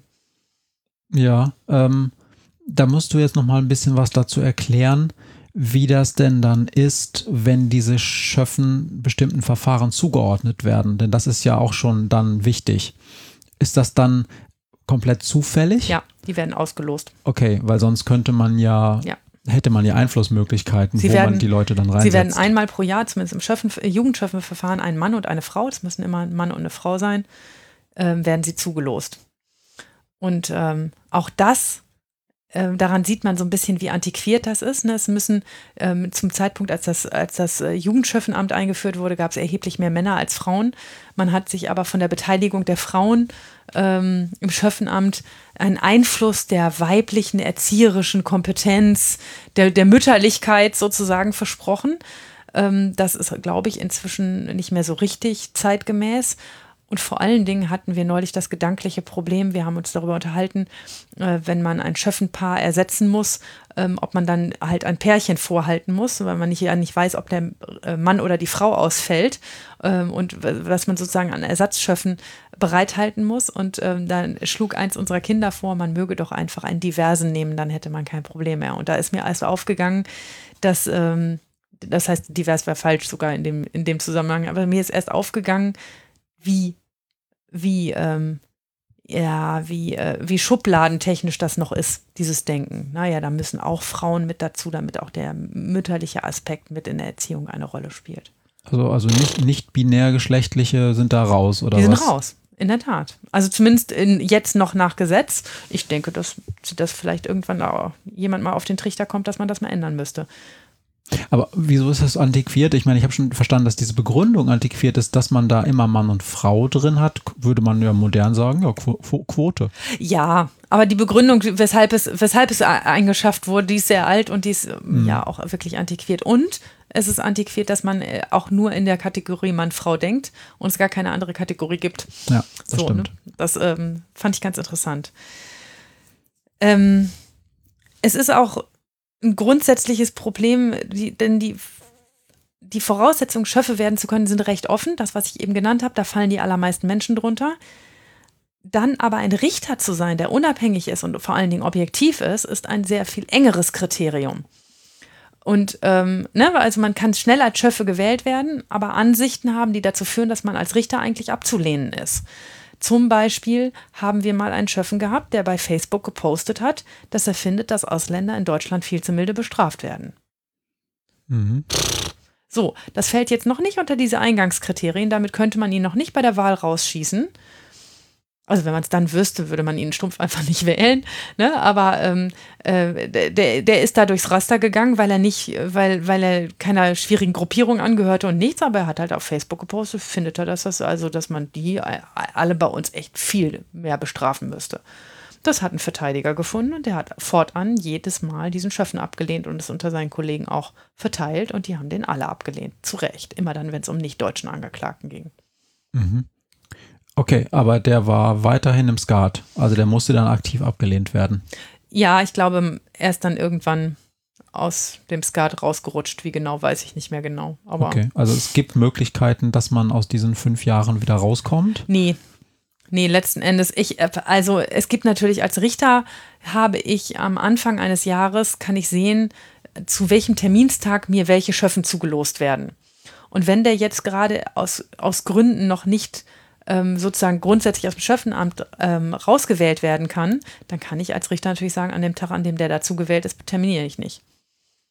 Ah, okay. Das, Das heißt, kann ich du natürlich kannst machen. dir nicht aussuchen, wer an welchem Terminstag da ist, aber du kannst natürlich durch die Terminierung Mhm. an dem Tag schon beeinflussen, welche Schöffen da anwesend sind. Das ist kein tatsächlich existierendes Problem, weil das macht man nicht. Ne? Also ich habe das noch nie gemacht. Ich, ich weiß, ich, es gibt eine Schöffenliste, da kann ich gucken, wer an welchem Terminstag mir zugelost ist. Ganz oft kennt man sie nicht, weil es so wahnsinnig viele verschiedene Menschen sind. Und weil man sich das auch nicht merken kann, wenn man denjenigen mal vor anderthalb Jahren einmal gesehen hat, dann weiß man nicht, ähm, äh, wer das ist, dass er, dass, dass man, dass man den sozusagen wieder sieht. Ähm, und hat sich das meistens nicht gemerkt, deshalb ist es nur ein theoretisches Problem. Ja, ich frage mich gerade trotzdem, wir reden im Kont äh, hier, wir reden hier aus dem Kontext einer norddeutschen Großstadt heraus, wie das im kleinstädtischeren Bereich ist, wo es erstens wahrscheinlich nicht so viele Schöffen gibt, die da gewählt werden und zum zweiten kennen ja auch viel mehr Leute sich gegenseitig. Also auch die RichterInnen kennen wahrscheinlich deutlich mehr von den Menschen, die da auch Schöffen sind, oder? Das ist das weiß Quatsch? ich nicht. ist ja immerhin so groß, dass es ein Amtsgericht gibt. Also, das kann ich nicht einschätzen, weiß ich echt nicht. Ja. Naja, okay, interessant. Aber, aber es gibt halt diese Probleme, ne? wann immer sich da einer sozusagen ein bisschen angreifbar macht oder so. Und das nutzen Verteidiger manchmal auch ganz gerne aus und sehen zu, dass sie dann auch die entsprechenden Anträge stellen. Okay, gut. Und das alles ist wichtig, weil ein Schöffer ein Richter ist und weil ein Richter unabhängig sein muss und nur dem Gesetz unterworfen ist. Und das muss man so als Schöffe erstmal verinnerlichen, dass man nicht seinen eigenen Überzeugungen unterworfen ist, sondern dem Gesetz. Und das, was das Gesetz sagt, er muss unparteilich sein, ohne Ansehen der Person, objektiv, vorurteilsfrei. Das ist seine Aufgabe oder ihre Aufgabe. Er muss auch verschwiegen sein. Darf über die Beratung und über das, was zu dem Verfahren als ähm, Gerichtsgremium sozusagen beraten wird, nicht sprechen. So, jetzt habe ich noch eine Frage. Also irgendwie ist dieses Schöffenamt da, damit Volkes Stimme irgendwie auch eine Stimme im Rechtsstaat und im, im rechtsstaatlichen Verfahren so man hat. sagen, ja. Ähm, da schwebt mir dann immer vor, dass es durchaus gewollt ist, dass da eine gewisse Anführungsstriche unten Naivität, Anführungsstriche oben da ist. Also einfach mal so denke ich halt über den Fall mhm. als nicht juristisch gebildeter. Werden diese Leute dann auch ganz bewusst nicht fort- und ausgebildet als Schöffen oder durchlaufen die dann doch noch so Schulungen oder? Das ist tatsächlich von Bundesland zu Bundesland unterschiedlich, aber jede also jede Justiz, die was auf sich hält, schult ihre Schöffen auch einmal vernünftig. Ein bisschen so ein Crashkurs in Strafrecht ähm, und, und in dem, was prozessual passieren kann, gibt es schon für alle Schöffen. Das sind meistens so ein, zwei Tagesveranstaltungen. Die sind nicht wahnsinnig nachhaltig. Wir studieren das ja ein paar Semester. Ähm, das ist was anderes, ne? sozusagen. Das kann man in der Zeit nicht nachholen. Das sollen ja auch keine Juristen werden. Die sollen ja nur ein Grundgefühl dafür kriegen, wie so ein Verfahren läuft und warum das so läuft. Ja, aber ich finde es gerade tatsächlich interessant, dass das dann überhaupt trotzdem gemacht wird, weil man könnte ja auch sagen, nee, ich will gar nicht, dass die da so, ja. so, so verfahrenstechnisch dann so, also die ganzen Sachen drauf haben, weil die sollen sich ja gerade nicht um diese Dinge kümmern, sondern vor allen Dingen um die Inhalte, um die Menschen, die da vor ihnen sitzen. Aber dafür sind halt die Dinge, die wir tun, doch ein bisschen zu komplex. Ja, ja. Ja, ja. Klar. Um sich einfach nur hinzusetzen und sagen, ich lass mal auf mich einprasseln und dann entscheide ich mal, wie mir so kommt ähm, dafür ist das zu komplex, was wir machen. Und dafür sind auch viel zu viele Dinge zu erklären. Also ich denke mal an die ersten Folgen in diesem Podcast zurück, wo ich angefangen habe zu erklären, wer wo sitzt. Weiß so ein Chef ja auch nicht automatisch, wer der Typ auf der linken Seite ist. Oder der, der daneben sitzt, dass das jetzt ein Sachverständiger ist. Warum erzählt er plötzlich was? Ne? Also, das ähm, ist ja schon schlau, wenn so ein ganz paar grundlegende Dinge im Vorhinein geklärt werden. Ich bin immer total froh, wenn irgendjemand den Schöffen erzählt hat, bevor sie bei mir Jugendschöffen sind, dass Jugendrecht Erziehungsrecht ist. Dass das nichts mit Sühne, Rache, Gleichwertigkeit von Strafe zu tun hat, sondern immer nur mit dem Erziehungsgedanken. Da bin ich immer total froh drum, wenn das schon mal einmal gesetzt ist, dieser Anker. Okay. Ja, also ich habe diese Fragen eben auch deshalb gestellt, weil so ein Teil von mir diesem ganzen Schöffensystem total skeptisch gegenüber ist. Oh, also es ist, es ist gar nicht so, dass ich, darum frag dich so nach dieser gewollten Naivität, weil ich, ich verstehe schon, wo es herkommt und wir kennen alle amerikanische Gerichtsfilme mit Geschworenen und so weiter. Und ich denke auf der anderen Seite, mein Gott, es ist eine komplexe Gesellschaft mit komplexen Problemen und auch komplexen Gesetzen. Und dann hauen, dann holen wir uns einfach mal in so ein Verfahren zwei Chefinnen rein, die ja in einem normalen Chefenprozess, den du führst, mhm. sogar die Mehrheit haben. Ja. Sie haben ein eigenes Stimmrecht, das hätte ich jetzt noch gesagt. Okay. Aber ihre Stimme zählt genauso viel wie die Stimme des Berufsrichters. Das heißt, mich in einem normalen Schöffenprozess können die überstimmen. Und ähm, die können, die wirken also am ganzen Urteil mit, weil das ist ja zum Beispiel in so geschworenen Prozessen auch immer so mhm. eine Sache. Ähm, einerseits dürfen sie subsumieren, also da, da geht es um die Subsumption, war er es oder sie ja, oder nicht. Schuldbestimmung, aber nicht die Straf, das Strafmaß. Und dann gibt es einige Gerichte mhm. in Amerika, also in den Filmen ist das immer ein bisschen anders. In einigen ja. bestimmen die auch das Strafmaß in gewisser Weise mit, in anderen ist es dann Job der Richterin des Richters zu sagen, mhm. was das Strafmaß ist. Und bei euch ist es das ganze, so. das, der ganze Prozess, das ganze Urteil wird von den Schöffen und dem Richter gemacht. Und okay. das Ganze ist ja noch easy, wenn man sagt, okay, da hat einer im Rossmann äh, vier Flaschen Shampoo geklaut. Dann landen wir aber auch nicht vom Schöffenprozess. Ne? Und das Ganze wird sehr viel komplexer mit ähm, schwierigen Straftaten, mit schwierigen Beweissituationen, mit, äh, mit Situationen, in denen man dann auch bei jedem Einzelnen, eigentlich muss man nach jedem einzelnen Zeugen mit den Schöffen diskutieren. Glauben wir das jetzt? Was davon glauben wir? Wie haben Sie diese Aussage empfunden? Ne? Also ähm, das macht man nicht immer oder oft nicht, aber das wäre schon manchmal sinnvoll, dass sich sozusagen als Gremium immer sicher zu sein, auf welchem Stand sind wir denn jetzt gemeinsam. Sind wir schon an dem Punkt, wo wir darüber jetzt frei reden können oder willst du erst noch Dinge vorher erklären? Ich will noch Dinge erzählen. Ja, dann Es gibt jede Menge zu erzählen. Also er hat ein eigenes Fragerecht, der, ähm, der Schöffe neben mir auch, kann also mitten im Prozess auch Fragen stellen. Normalerweise ähm, ich habe ja schon mal erzählt, dass ich eine bestimmte Fragetaktik habe und durchaus zum Beispiel in den Zeiten hin und her springe, um zu gucken, wie konsistent eine Aussage ist, wie, wie sehr sich einer an das erinnert, was er vor fünf Minuten erzählt hat, ähm, wie chronologisch er Sachen erzählen kann oder eben auch nicht chronologisch. Und das verwirrt Schöffen manchmal, denn man bespricht ja sozusagen nicht den ganzen Prozess vorher mit ihnen, sondern die sitzen dann plötzlich neben einem, man hat ein bisschen vorbesprochen und dann, äh, dann geht's los. Und dann fragen die sich, was macht der Richter da eigentlich? Hat der heute irgendwie was im Kaffee gehabt oder warum, ähm, warum springt der so hin und her? Und warum ist es eine Frau? Äh, äh, ganz kurz davor, äh, du siehst die vorher kurz. Was heißt das? Sind die, seht ihr euch fünf Minuten vorher, seht ihr euch eine Stunde vorher? Mhm. Bereitet ihr so, ein, so einen Tag vor? Führst du die schon mal in die verschiedenen Verfahren ein und dann geht's los? Oder? Nein, ähm, eigentlich fangen wir gemeinsam, wenn der Prozess um 9 Uhr geht, treffen wir uns um 9 Uhr und gehen dann, setzen uns dann hin und fangen an. Ich selber bestelle die Schöffen eine Viertelstunde vor Beginn des Termins und gehe mit ihnen ins Beratungszimmer und erkläre ihnen kurz, was es für ein Fall ist. Da erzähle ich nichts aus der Akte, das soll ich auch gar nicht, denn das sollen sie ja in der Hauptverhandlung lernen äh, oder erfahren sozusagen, was da passiert ist. Ähm, aber dass sie ein ganz bisschen eingeschwungen sind auf, wir werden heute, also allein schon, dass man ihnen sagt, das erfahren die vorher nämlich nicht, wir werden heute mindestens vier Stunden hier sitzen oder wir werden mindestens zwei Tage hier sitzen. Ne? Oder wir, oder heute dauert es nur eine halbe Stunde, der Angeklagte kommt heute nicht oder so. Ne? Also das, mhm. so diese Informationen zum praktischen Ablauf. Und in diesen Informationen sage ich auch immer zu den Schöffen, ähm, sie haben ein eigenes Fragerecht äh, und können natürlich jederzeit Fragen stellen. Manchmal ist man sich nicht so richtig sicher, ob es eine gute Idee ist, die Schöffen alleine Fragen stellen zu lassen, weil ähm, dann kommt sowas wie, ähm, also bevor man das Urteil gesprochen hat, was fällt Ihnen eigentlich ein, eine 13-Jährige zu vergewaltigen? Das noch mitten in der Beweisaufnahme. Das ist ein bisschen scheiße, weil, ähm, mhm. also ich darf natürlich fragen, ne, was, was fällt dir ein, sowas zu machen, was du gerade eben erzählt hast? Das ist dann aber auch keine rechtliche Bewertung.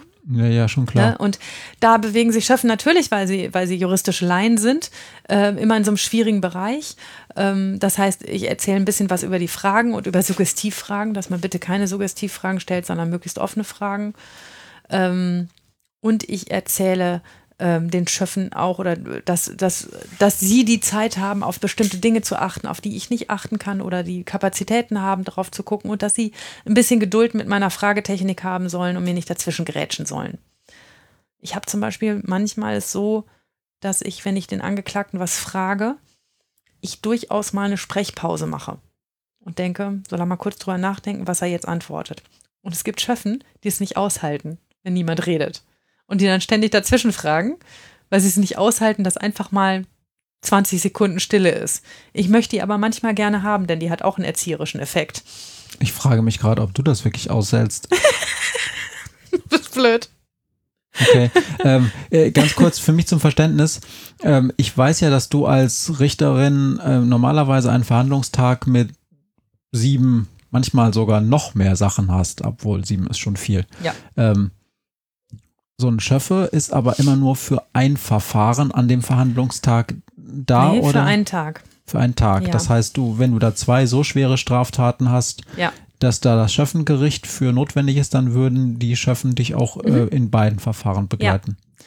Ich habe ein einziges Mal im letzten Jahr drei Schöffenverfahren an einem Tag verhandelt. Das war aber auch ein großer Fehler. Das hätte ich nicht tun sollen. Das ist, dafür sind Schöffenverfahren zu, zu äh, inhaltsschwer ähm, als dass man drei davon am Tag verhandeln könnte. Man muss ja dann auch zwischendurch beraten und, und dann ein Urteil machen, ein gemeinsames Urteil. Und da haben wir morgens um acht angefangen und waren um 17 Uhr fertig und hatten keine einzige Minute Pause dazwischen. Ich habe keinen Schluck getrunken und keinen Bissen gegessen. Ähm, und die Schöffen im Beratungszimmer, glaube ich, äh, kurz was getrunken, aber mehr auch nicht. Da habe ich allen ziemlich viel zugemutet. Das mhm. war nicht gut. Hast du schon das eben erklärt, ganz am Anfang, ähm, was das bedeutet, einen Schöffenprozess zu haben, dass das an bestimmten Strafmaßen hängt oder an bestimmten Tatbeständen? Genau. Okay. Also im Groben kann man sagen, ähm, schwerwiegendere Straftaten landen vom Schöffengericht, nicht so schwerwiegende Straftaten okay. nicht. Oder zumindest, nein, da, wo eine schwerwiegende Sanktion droht. Da, wo mindestens eine Jugendstrafe droht, da landen wir vom Schöffengericht. Okay. Mhm. Ähm, es gibt so ein paar Sonderfälle, was alles so passieren kann und eigentlich ist, manche Sachen sind davon lustig, manche nicht. Mm, es kann passieren, dass man einen Schöffen ähm, nicht vereidigt. Ein Schöffe muss vereidigt werden am Anfang seiner Fünfjahres ähm, ähm, äh, und äh, das muss auch so richtig mit Aufstehen und Handheben und, äh, und Gottesbezug oder nicht sein. Und wenn man das vergessen hat, dass ein Schöffe noch nicht vereidigt ist, das ist ein ganz böser Fehler, denn dann ist der ganze Prozess hinfällig. Dann kann man nochmal von vorne anfangen. Und das kann dir auch noch im vierten Jahr der Schöffenperiode passieren, wenn der bis dahin nicht vereidigt das ist. Das ist echt selten, dass einer im vierten Jahr das erste Mal zum Zuge kommt. Da muss er schon ziemlich blöd Pech gehabt haben. Aber ich frage in jedem Prozess die Schöffen, die ich noch nicht vom Gesicht kenne, ob sie frisch im Geschäft sind oder ob sie schon vereidigt sind. Immer, immer, immer, immer. Weil ich einen Kollegen habe, der zwei Tage verhandelt hat. Und als sie dann fertig waren und das Urteil machen wollten, da hat der Heine Schöffe dann gesagt, wann passiert denn das jetzt eigentlich, dass wir vereidigt werden müssen? Und dann mussten sie nochmal von vorne anfangen. Ja, ja, gut. Hat aber der Richter auch nicht drauf geachtet, das ist sein Job, ne? Aber es gibt dafür keine erweiterten Revisionsfristen. Nee. Dass das sozusagen dann, egal was es für eine Revisionsfrist gibt, dann Anwalt sagen kann, auch noch nach drei Jahren, äh, übrigens, der war nicht vereidigt, das ist jetzt in dem Prozess rausgekommen. Ich möchte jetzt übrigens auch. Weiß nicht, ob das ein Wiedereinsetzungsgrund wäre. Ja, also nicht vereidigter Richter ist schon nicht gut. Ja. Sollte, also ein Urteil, dass ein nicht vereidigter Richter spricht, ist schon bäh. Aber das kommt natürlich auch selten so hin, dass, ne, dass einer dann über mehrere Prozesse nicht vereidigt war. Also auf jeden Fall schon vor, vorgekommen. Das ist natürlich auch nicht so super selten, dass jemand nicht unparteilich ist. Also, also jemand sich abfällig äußert oder voreingenommen ist. Ne, also ähm, wir, ich, ich habe schon manchmal Prozesse gehabt, wo ein Chef neben mir wild am Schnaufen war und gesagt hat, boah, was für ein Blödsinn. Und das ist immer so ein ganz schwieriges Schwert. Ich sage das ja auch manchmal zu den Angeklagten. Ne, sage ich, erzähl mir nicht so Quatsch. Das hat aber was mit der erzieherischen Wirkung dessen zu tun, was ich da gerade mache und nicht damit, dass ich mich gerade darüber aufrege, was er für ein Blödsinn erzählt. Ja, hat der Chef hat ja vielleicht auch eine Erziehungsabsicht. Ja, aber das, das ist halt echt schwierig, das auseinanderzuhalten und im Griff zu behalten. Und immer da, wo es einen Schöffen gibt, gibt es natürlich auch einen Pflichtverteidiger, mhm. denn vor Schöffengerichten gibt es immer einen Verteidiger ähm, dem das dann gar nicht gefällt. Wenn Leute sich, bevor ein Urteil gesprochen ist, bevor alle plädiert haben, schon so weit aus dem Fenster hängt und irgendwelche Dinge sagt. Sag mal, jetzt muss ich doch mal mitten rein fragen, weil das, ähm, dann vergesse ich das wieder. Das muss dir doch unglaublich auf den Keks gehen. weil ich meine, ich kenne dich ja und ich weiß, dass du ja ein umgänglicher Mensch bist, aber bei den Sachen, wo du findest, dass du recht hast, weil du die Kompetenz hast, da bist du überhaupt nicht besonders unleidlich da, da geht's dir, das geht dir tierisch auf den Keks, wenn da Leute in, in deine, in deinen Plan reinpfuschen, zum Beispiel Schöffen, oder? Das muss dich doch manchmal richtig quälen. Also, ein ganzer Prozess ist ja ein, ein einziges Reingepfusche in meinen Plan. Ja, das ist der gesamte Prozess, wie sich der Angeklagte verhält, was der, was der Staatsanwalt heute macht, wie die Jugendgerichtshilfe drauf ist. Ich stelle mir immer vorher vor, wie sowas laufen wird und das ist, sind alles Pläne durch Kreuzer, alle. Alle miteinander und die schöffen auch allen voran. Deshalb ist das immer so. Das quält mich aber jetzt nicht so doll, wie du denkst, weil du das noch nicht gesehen hast, weil jeder Prozess so ist, dass Dinge passieren, die ich mir anders vorgestellt habe. Und deshalb kann ich das auch bei Schöffen ganz gut ertragen. Was ich nicht gut ertragen kann, das hätte ich später noch erzählt, aber was ich nicht gut ertragen kann, ist, wenn die Leute undifferenziert werden oder wenn es sich in der Argumentation, wenn man miteinander redet, wie man diesen Fall begutachtet, irgendwann im Stammtischniveau annähert. Also wenn, ich habe schon einen Schöffen gehabt, der im Beratungszimmer gesagt hat, ähm, können wir das nicht machen, dass wir den heute in ein Flugzeug setzen, dann soll er wieder in sein Land zurückfliegen.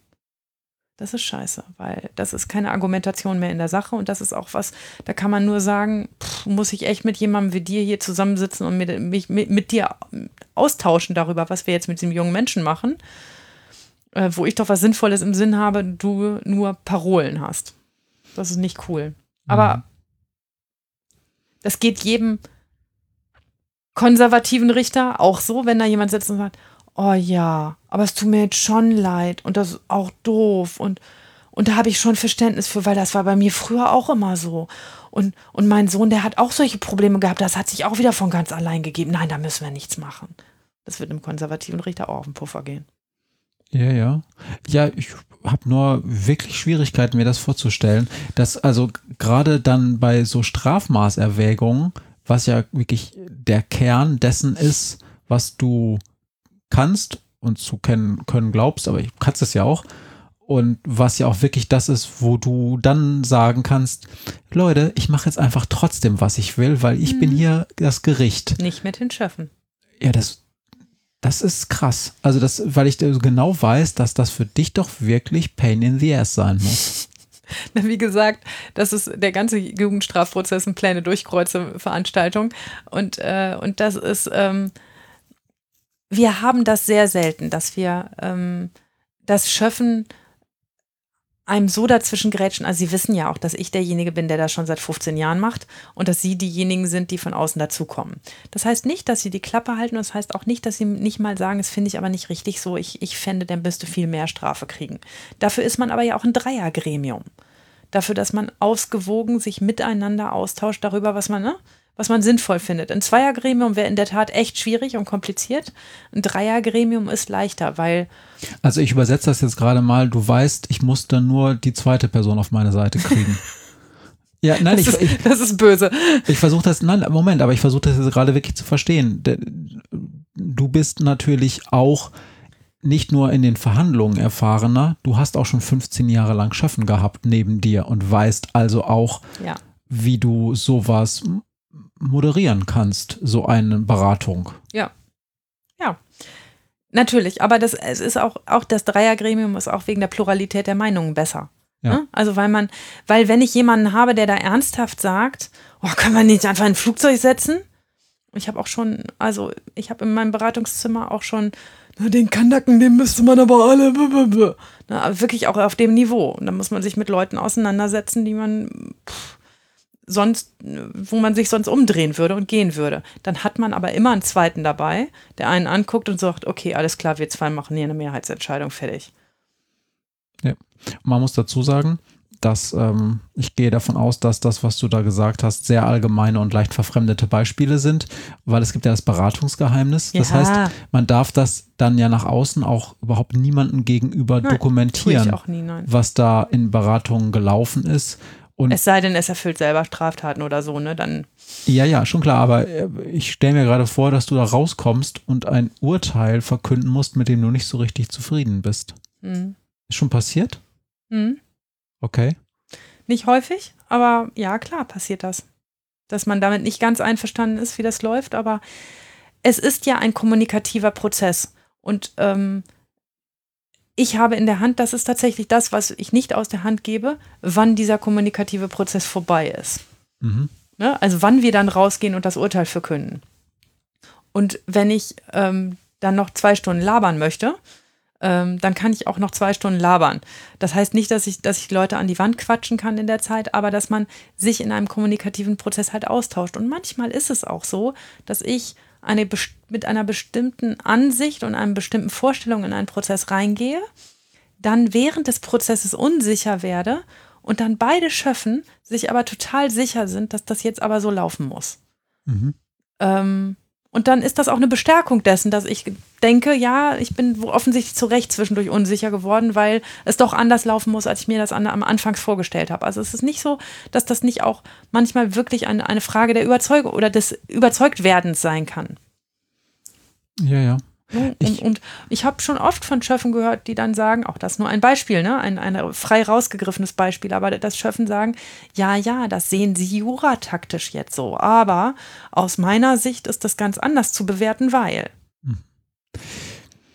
Ich, ähm, ich knapse die ganze Zeit noch so ein bisschen an dieser, an, an diesem, ja, doch irgendwie doch leichten Ungleichgewicht Natürlich sind die Schöffen dir zahlenmäßig überlegen, mhm. aber natürlich hast du eine ganz andere Erfahrung und du hast schon gesagt, du hast so ein paar Mittel. Du, du kannst sagen, okay, die Beratung ist jetzt vorbei. Und irgendwann muss dann Handwerksmeister Heinz Müller auch mal wieder zurück in seinen Betrieb und guckt dreimal auf die Uhr. Du bist aber nicht zufrieden mit dem bisherigen Beratungsergebnis. Das habe ich übrigens noch nie gemacht. Nein, ich, ich, ich, ich, ja, ja, aber ich weiß. finde ja, ja. jetzt mal so Situationen. Das heißt, du hast die Hoheit darüber, wann das letzte Wort in der Beratung gefallen ist. Und darüber hinaus hast du natürlich, und das unterstelle ich jetzt mal, dass du so etwas nicht tust, aber als Richter kann man natürlich auch signalisieren, entweder dem Anwalt gegenüber oder der Staatsanwaltschaft gegenüber, dass ja immer noch das Recht der Berufung oder der Revision ähm, es gibt. Man merkt, wenn ein Richter ein Urteil verkünden muss, hinter dem er selber nicht steht. Das merkt man. Und darum frage ich mich gerade, geht es eigentlich bei diesem ganzen Schöffen-Ding wirklich darum, Volkes Stimme im Urteil zu haben? Oder geht es vielleicht eher darum, so ein paar Gerichtspraktikanten zu haben, die wissen, wie es im Gericht läuft, um dann nach außen hin sagen zu können, okay, das ist alles auch nicht äh, irgendwie schlimm, sondern das läuft so und so und dass sie so damit Rechtsprechung auch im Volk legitimieren, dass sie einfach das erzählen, wie es vor Gericht wirklich läuft, weil sie wirklich hinter die Kulissen gucken konnten. Auch. Also ich habe durchaus auch schon ganz oft Schöffen erlebt, die gesagt haben, das habe ich mir vorher nicht klar gemacht dass das wichtig und entscheidend ist und dass das Aspekte sind, die wir beachten müssen. Und jetzt, wo ich hier sitze, den Effekt hat man auch oft mit Staatsanwälten, jetzt, wo ich sitze und das Urteil selber mit meinem Namen am Ende darunter stehen wird, dass, das, dass, dass ich dieses Urteil mit verfasst habe, da wird mir erst diese Verantwortung bewusst und auch die Frage, ich überlege es mir dann dreimal mehr ob ich das wirklich so haben will. Und ich habe gedacht, die Entscheidung wäre leichter. Oder ich habe gedacht, das, das wäre viel klarer. Und plötzlich ist nichts mehr klar, wenn ich selber entscheiden soll. Mhm. Ne? Und das, das ist bestimmt ein Prozess, den das, das die nach außen tragen können. Aber natürlich haben Schöffen auch, ich habe jetzt eben ziemlich auf ihn rumgehackt und auf, auf Stammtischniveau und allen anderen Dingen, aber Schöffen können auch ein guter Kontrollfaktor sein. Faule, unengagierte, unobjektive Richter haben es echt viel schwerer, willkürlich Urteile zu fällen, weil wenn da Schöffen sitzen und denen auf die Finger gucken und sagen, hast du aber nicht gefragt, warum sollen wir es ihm jetzt ähm, zu anlasten, wenn du die Frage gar nicht gestellt hast? Dafür sind die auch da und das machen sie, glaube ich, auch gar nicht so schlecht. Mhm. Ne? Also auch, auch immer wieder zu hinterfragen, Richter, machst du das hier gerade richtig? Aus welchen Motiven machst du das hier gerade? Sich ständig das eigene Handeln hinterfragen lassen, wenn es denn wirklich um die Wurst geht. Und das ist im Schöffenprozess so. Das tun Schöffen, wenn sie gut arbeiten und wenn sie richtig verstanden haben, was ihre Aufgabe ist. Ähm, und dann ähm, können sie auch so manchem irgendwie in die Suppe spucken. Gibt es Wie gesagt, das nervt die auch zu Tode. Auch die Kollegen, die unter den Aspekt unengagiert, faul Gibt es ähm, Vereinigungen von Schöffen? Mhm. Ich überlege mir halt gerade, wenn die wirklich mal nach dem Motto Schöffen aller Bundesländer vereinigt euch, äh, anfingen, eine eigene Agenda zu verabschieden. Natürlich weiß ich, dass sie, ähm, dass sie diesen, diesen Richter-Idealen ähm, folgen müssen, also dass sie ähm, ohne Ansehen der Person und so nur die, sich die Tat angucken müssen.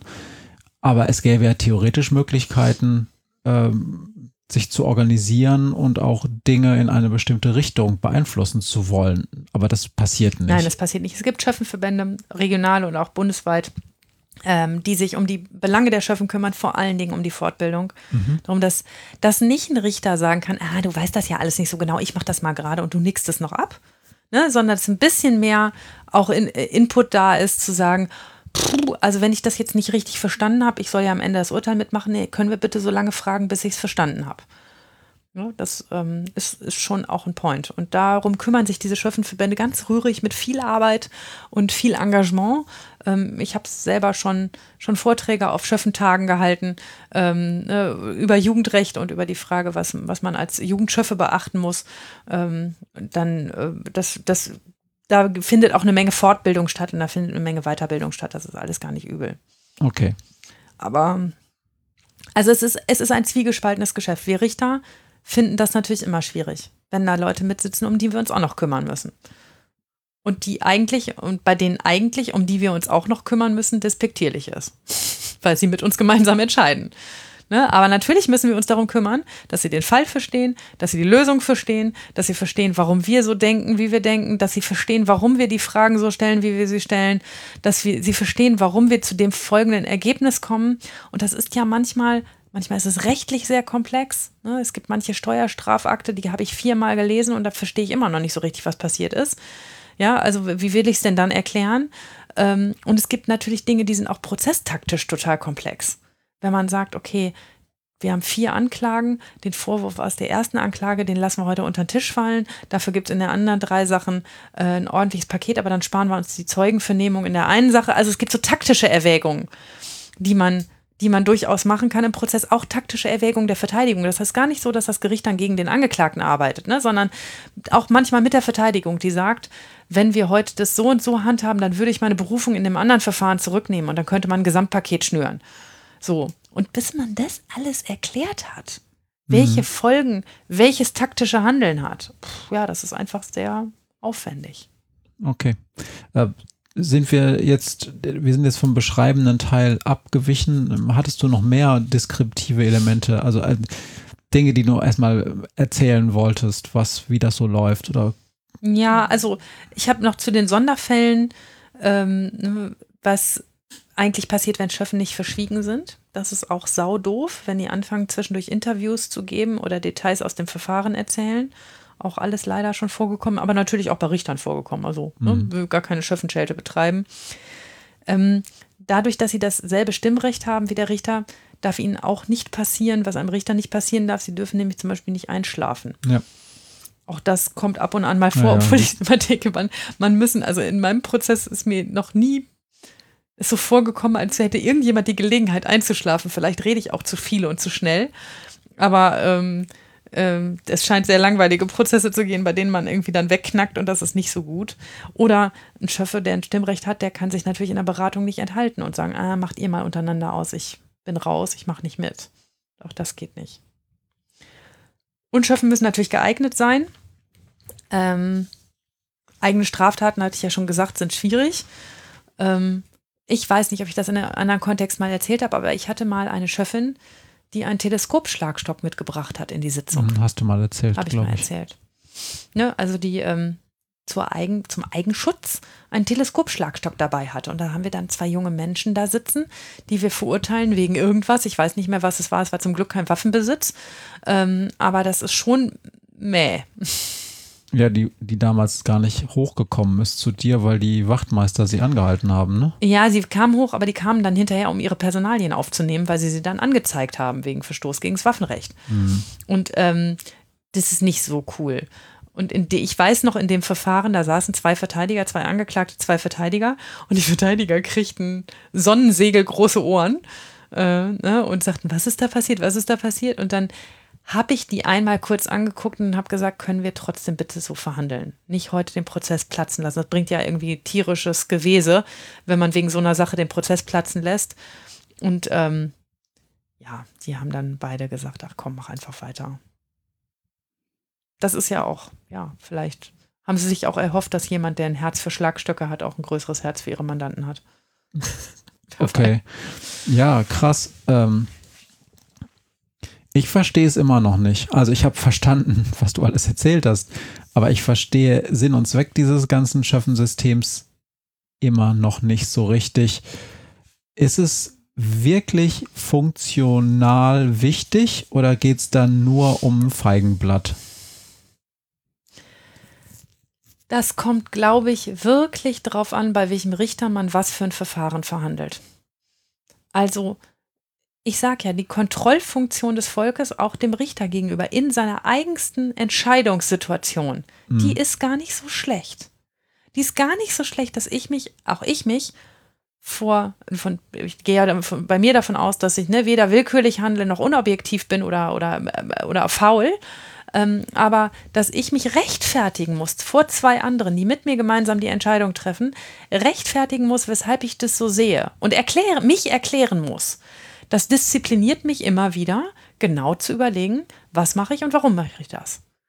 Also ich kann zum Beispiel erzählen, manchmal fragen mich die Schöffen, ob wir denn wirklich jetzt davon ausgehen, dass dieser Heranwachsende ähm, nach Jugendrecht zu verurteilen ist. Ob das, ob da man sich da nicht an, der, an dem Punkt nicht mehr diskutieren müsste. Und dann sage ich immer relativ schnell, naja, das Jugendrecht ist flexibler. Wenn wir es so argumentieren können, dass es geht, dann lassen Sie es uns doch bitte machen. Mhm. Was haben wir davon, uns in ein festes Korsett von Erwachsenenstrafrecht zu begeben, wenn man auch das andere argumentieren kann? So, aber. Das ist natürlich eine ja. nicht sehr gesetzesnahe Argumentation. Das Na klar nicht. Aber, aber es ist die Wahrheit, ne? dass, dass es ganz viele Fälle gibt, in denen man einfach in die eine oder andere Richtung argumentieren kann und es völlig zwanglos möglich ist. Und indem ein Schöffe fragt, warum machst du das jetzt so? Ist es gut so? Wollen hm. wir das? Zwingt er mich, darüber nochmal nachzudenken und es ihm gegenüber auch so zu begründen, dass ich dabei nicht rot werde. Das ist gut. Ja. ja okay. Und deshalb ist schon mehr als ein Feigenblatt. Wie gesagt, für uns Richter manchmal oberlästig, manchmal total anstrengend, sehr, sehr zeitintensiv. Die Schöffenprozesse dauern immer sehr lange oder auf jeden Fall sehr viel länger als normale Prozesse. Ja, klar, weil wir auch über Dinge nicht einfach so rüberbügeln. Aber es ist auch jemand da, der uns immer wieder daran erinnert, das hat jetzt übrigens außer dir keiner verstanden. Ist auch nicht schlecht. Ne, denn der Angeklagte soll mich ja auch verstehen, das Publikum, die Presse soll mich verstehen. Und wenn da jemand sitzt, der sagt, das hast du nicht genug erklärt, das verstehen wir nicht, ähm, dann wäre mir das vielleicht alleine nicht aufgefallen. Und gibt ja immer noch genug ähm, ähm, ja, Ehrfurcht vom Richteramt, dass man das nicht so groß in Frage stellt, was der dann da vorne macht, aber dass man manchmal vergisst, ähm, dass man sich in Routinen bewegt, die für andere Menschen keine Routinen sind, das ist, dafür sind die Schöffen gut. Schon richtig. Mhm. Ja, ja, es ist halt nur so, ähm, dass diese letzten Endes nicht gleichen Voraussetzungen, die du als Profi mit diesen Schöffen hast, schon dazu führen, dass es halt eben kein gleichrangiges ähm, Laienrichtertum ist, auch wenn es sozusagen auf dem Papier sie das gleiche Stimmrecht haben. Ne? Das ist einfach so. Also als ein Beispiel, ähm, nicht nur, dass du weißt, wie so Verfahren laufen und wie du sowas auch moderieren kannst, mhm.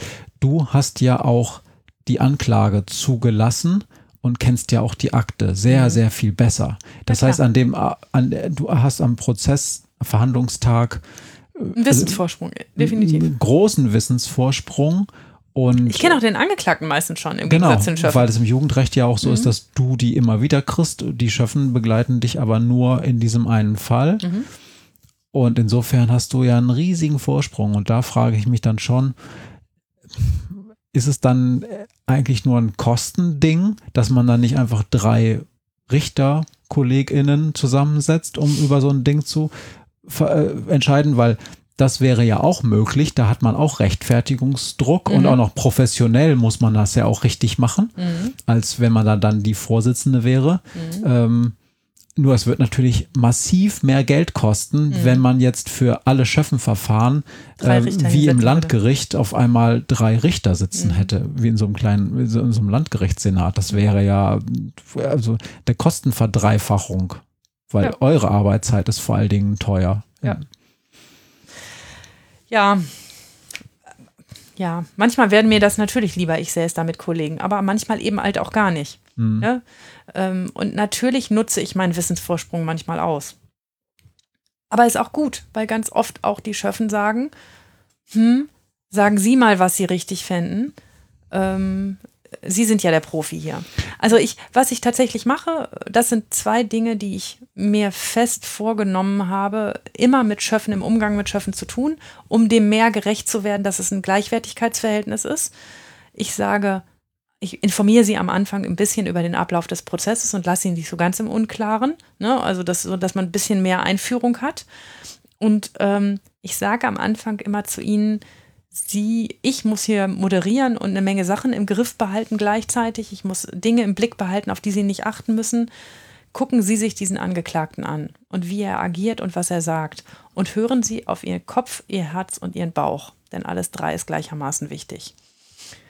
Und ähm, das ist schön, weil die ganz oft, wenn wir dann verhandelt haben und beraten, sagen können, mein Bauch sagt das, mein Kopf sagt das. Mhm. Ähm, das ist gut, weil, weil sie selber schon auseinanderhalten können, was eigentlich reines Gefühl ist und was eigentlich äh, äh, wirklich, äh, wirklich kognitiv wahrgenommen ist. Ne, das, das, ist, das ist total interessant und damit regt man an, dass sie sozusagen auf mehreren Ebenen mitdenken. Das können die auch ziemlich gut oft. Und wenn wir dann beraten, wenn ich also ins Beratungszimmer gehe, dann sage ich immer zuerst, sagen Sie, was Sie denken. Ich sage nie zuerst was. Das mache ich tatsächlich. Das wollte ich dich nämlich gerade fragen, wie ob du für diese Beratung irgendwie Nein. einen Plan hast oder Nein. so eine Struktur. Äh, die Struktur ja, ist, ja. die Schöffen reden zuerst. Es ist dann sehr interessant, welcher Schöffe zuerst das Wort an sich reißt. Mhm. Das ist immer sehr interessant zu beobachten. Ich schließe mit mir selber immer Wetten ab. Ähm, ich habe die dann im Prozess ja irgendwie ein oder zwei Stunden kennengelernt und ich schließe immer eine Wette mit mir selbst ab, wer zuerst das Wort ergreifen wird. Ähm, aber ich nutze bewusst die Ankerfunktion nicht. In dem Moment zu sagen, was ich richtig finde. Es haben zu dem Zeitpunkt ja schon zwei Leute einen Anker geworfen oder drei. Die Jugendgerichtshilfe hat schon gesagt, was sie richtig fände. Die Staatsanwaltschaft hat plädiert und der Verteidiger hat auch plädiert.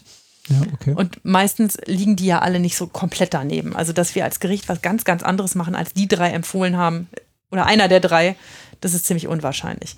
Aber ich lasse tatsächlich, also das, die, die Freiheit nehme ich mir und das könnte ich auch anders handhaben und ich bin mir sicher auch, dass andere Kollegen das anders handhaben, damit es schneller geht. Das hätte mich interessiert, ob du da einen Überblick hast, Nein, wie viele Überblick Kollegen nicht. da sagen, ich habe das und das vor, wir sind uns doch wahrscheinlich einig, das, weil wir wollen doch auch alle Mittag essen, oder? Fragezeichen.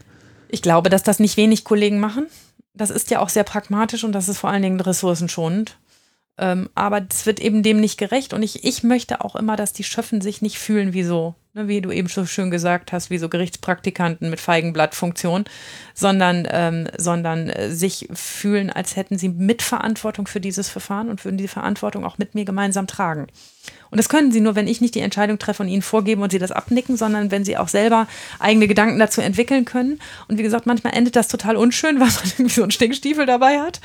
Aber manchmal ist das auch total konstruktiv, weil dann auch manchmal Aspekte, gerade in diesem, wenn ich in der Beratung das erste Mal dann mit ihnen da sitze, plötzlich Aspekte kommen, in diesem ersten sich dazu äußern, die ich nicht gesehen habe. Natürlich mhm. oft nicht rechtliche, die habe ich meistens alle gesehen, aber manchmal tatsächliche. Ne? Wenn, wenn der Schöffe dann sagt, boah, mir ist aufgefallen, ähm, dass der, als, als der Verteidiger geredet hat, der hat ja die ganze Zeit geschluckt und auf seine Füße geguckt und ich habe gesehen, der hat sich ein Tränchen weggewischt.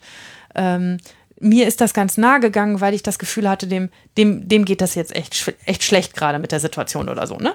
Äh, dann kann man sagen, manchmal haben die Sachen beobachtet, die ich nicht beobachtet habe oder sie ganz anders wahrgenommen. Auch das ist ja Kommunikation und Wahrnehmung von Dingen, das, was ich frech finde, finden vielleicht zwei Schöffen normal. Oder das, was zwei Schöffen fürchterlich finden, sage ich, ja, ich kenne den schon seit drei Jahren, der macht das immer so, der meint das nicht böse. Ja, das ist. Ich überlege immer noch so ein bisschen, äh, das kann alles sein. Was mich daran stört, ist dieses, es kann, aber es gibt überhaupt keine Garantie. Nein.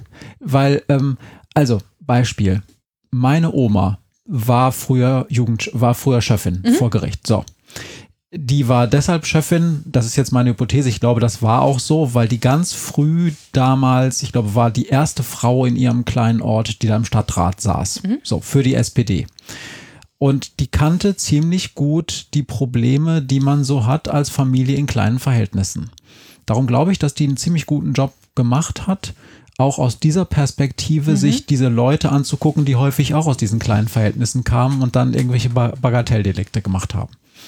Und ich, Matthias, finde das super, dass, also ich habe jetzt mal die Hypothese, obwohl ich nie dabei war und mich mit ihr da selten drüber unterhalten habe, dass das eine gute Sache war, dass sie da als, mhm. äh, als Frau und ähm, Repräsentantin sozusagen durchaus der Arbeiterklasse äh, damit mitgeguckt hat. Aber das ist ja nur ein Fall. Es kann ja auch sein, dass im nächsten Prozess da sitzt halt ähm, der großbürgerliche ähm, industrielle so und so und ist da Schöffe. Ne? Mhm. Das heißt, da bringt er eine ganz andere Perspektive ein. Da sagst du, das ist gut, aber auf der anderen Seite würde ich mir eigentlich überall meine Omas wünschen. Ja, aus deiner, aus deiner politischen Überzeugung, aus deiner Perspektive. Auch deine Oma war ja zu einer Zeit Schöffin, in der das Richteramt geprägt war von, von konservativen, meistens Männern, äh, von, von einer ganz starken, starren Haltung, ähm, was, was auch was Jugendrecht anging, gar nicht mal unprogressiv, nicht immer, aber auf jeden Fall ein ganz anderer Schnack als das, was wir machen. Und ich habe ja eher das andere Problem, dass ich ja mit meinem ganzen Verständnis und meinem ganzen, äh, wir müssen auch mal alle Seiten betrachten an diesem Fall, ähm, das muss ich den Schöffen immer nahebringen, die dann eher sagen, ja, können wir hier nicht mal ein bisschen draufhauen, der muss doch jetzt mal eine Konsequenz spüren. Und ich mhm. dann immer frage, okay, wie viel hat Konsequenz bei ihren Kindern geholfen? Ne? Hat sie das irgendwie vorangebracht in der Erziehung oder eher nicht so? Und dann hast du auch immer noch Leute, die sagen, so meine Kinder sind super erzogen, die habe ich ein bisschen gehauen und dann ging das schon. Ja, Konsequenz hilft ja auch. Das hat, hat, hat, ja nichts mit Härte zu tun. Ja, aber ne? Naja, gut, anderes Thema. Ja, trotzdem ist es ja so, äh, also in einem Bewerbungsgespräch zum Beispiel, wenn man jetzt so äh, irgendwo einen neuen Job anfängt, da ist ja dann immer der die Gleichstellungsbeauftragte ähm, dabei und noch jemand von, von der Mitarbeitervertretung und so weiter. Sowas verstehe ich, weil es dann so ein sehr systematischer Ansatz ist, weil man sich sozusagen vorher überlegt, welche Stimme welche Perspektive muss ich noch reinnehmen, aber ich quotiere das. Also ich weiß genau, ich hole mir die Perspektive, die Perspektive, die Perspektive rein. Und im Gerichtsverfahren ist das ja auch so. Da gibt es die Jugendgerichtshilfe, da weiß ich ganz genau, die wird schon in gewisser Weise mhm. immer die Perspektive des Jugendlichen versuchen, zu illustrieren anhand seiner Familienverhältnisse, dessen, was schon vorher passiert ist und so. Die wird, landet ja meistens dann da, um zu zeigen, das sind die Verhältnisse, die auch in gewisser Weise das erklären können, was passiert ist und darum empfehlen wir die und die Sanktion. Also das verstehe ich alles, aber dieses Schöffen-Ding, da werden halt random Leute da reingewürfelt, die zu komischen Konstellationen fühlen können. Selbst in Amerika ist es so, da gibt es ein ganzes, da gibt es eine ganze Jury, ja. die wenigstens mehr Leute enthält und wo dann die Verteidiger ja auch äh, immer wieder Leute rauswählen können mhm. und so. Und dieses Chefenverfahren, da werden einfach ja random Dudes reingepackt und das kann. Aber die Richter sind ja auch random Dudes. Ja, aber die sind, die sind ausgebildet. Ja, ja. aber random Dudes. Also, ne? Der, der, wie heißt der Spruch? Auf hoher See und vor Gericht? Ist man in Gottes Hand? Ja, ja. das hoffe ich ja mal, dass das nicht so ist. es ist so, dass du es immer mit unterschiedlichen Persönlichkeiten zu tun hast, mit unterschiedlichen Ansätzen. Ich habe gerade gestern mit einem Kollegen telefoniert und mich ihm eine Frage gestellt, ähm, weil ich ähm, mich mit einem Anwalt gestritten habe am Telefon und dann habe ich den Kollegen was gefragt dazu und der lachte und sagte, Maria, du bist auch echt, ich habe dir das schon 5000 Mal gesagt, was musst du immer mit denen telefonieren? Hör doch mal damit auf. Mach doch mal einmal dein, einfach deinen Stiefel und mach deinen Kram und hör auf, vorher Sachen zu besprechen. Das, da kommt nur Unglück von. Und da haben wir beide ein bisschen gelacht, weil wir so unterschiedlich in der Herangehensweise sind, wie man einen Strafprozess organisiert. Das ist ziemlich guter Richter, ganz sicher. Ähm, aber er macht das wirklich echt ganz anders, als ich das machen würde. Und ich würde das auch niemals so anfassen wie er. Und der hat genau dieselben random Schöffen, die ich habe. Und man kann davon ausgehen, dass sich das dann schon irgendwie mendelt. Ja, okay. Also es geht ja, wenn du sagst, dass den fachlich ausgebildet, also Strafrecht, das sage ich ja immer, kann jeder dressierte Affe.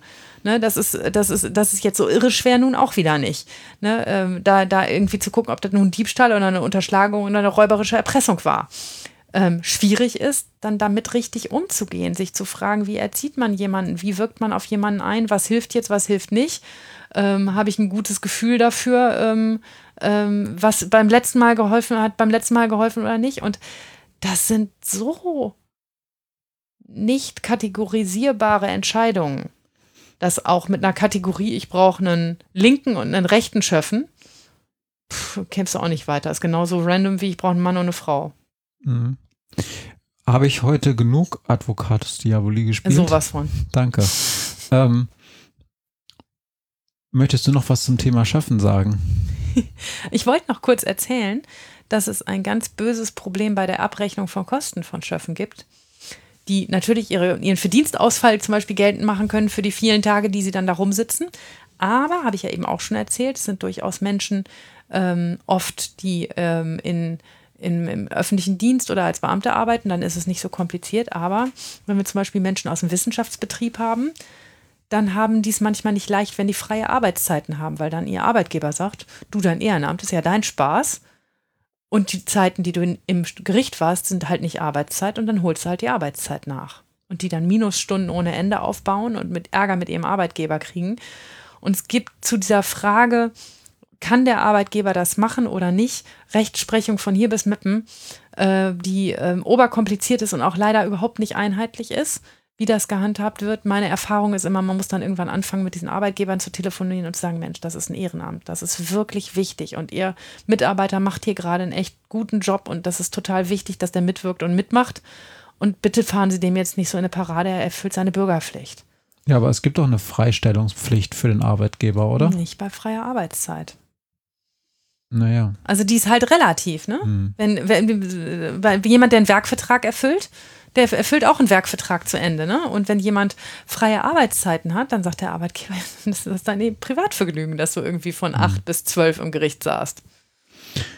Kannst du denn, um das mal abzuschließen, Leuten empfehlen, das Schöffenamt anzustreben? Aber klar doch, weil man was darüber lernt, wie unsere Gerichtsprozesse funktionieren und wie das Leben so steppt.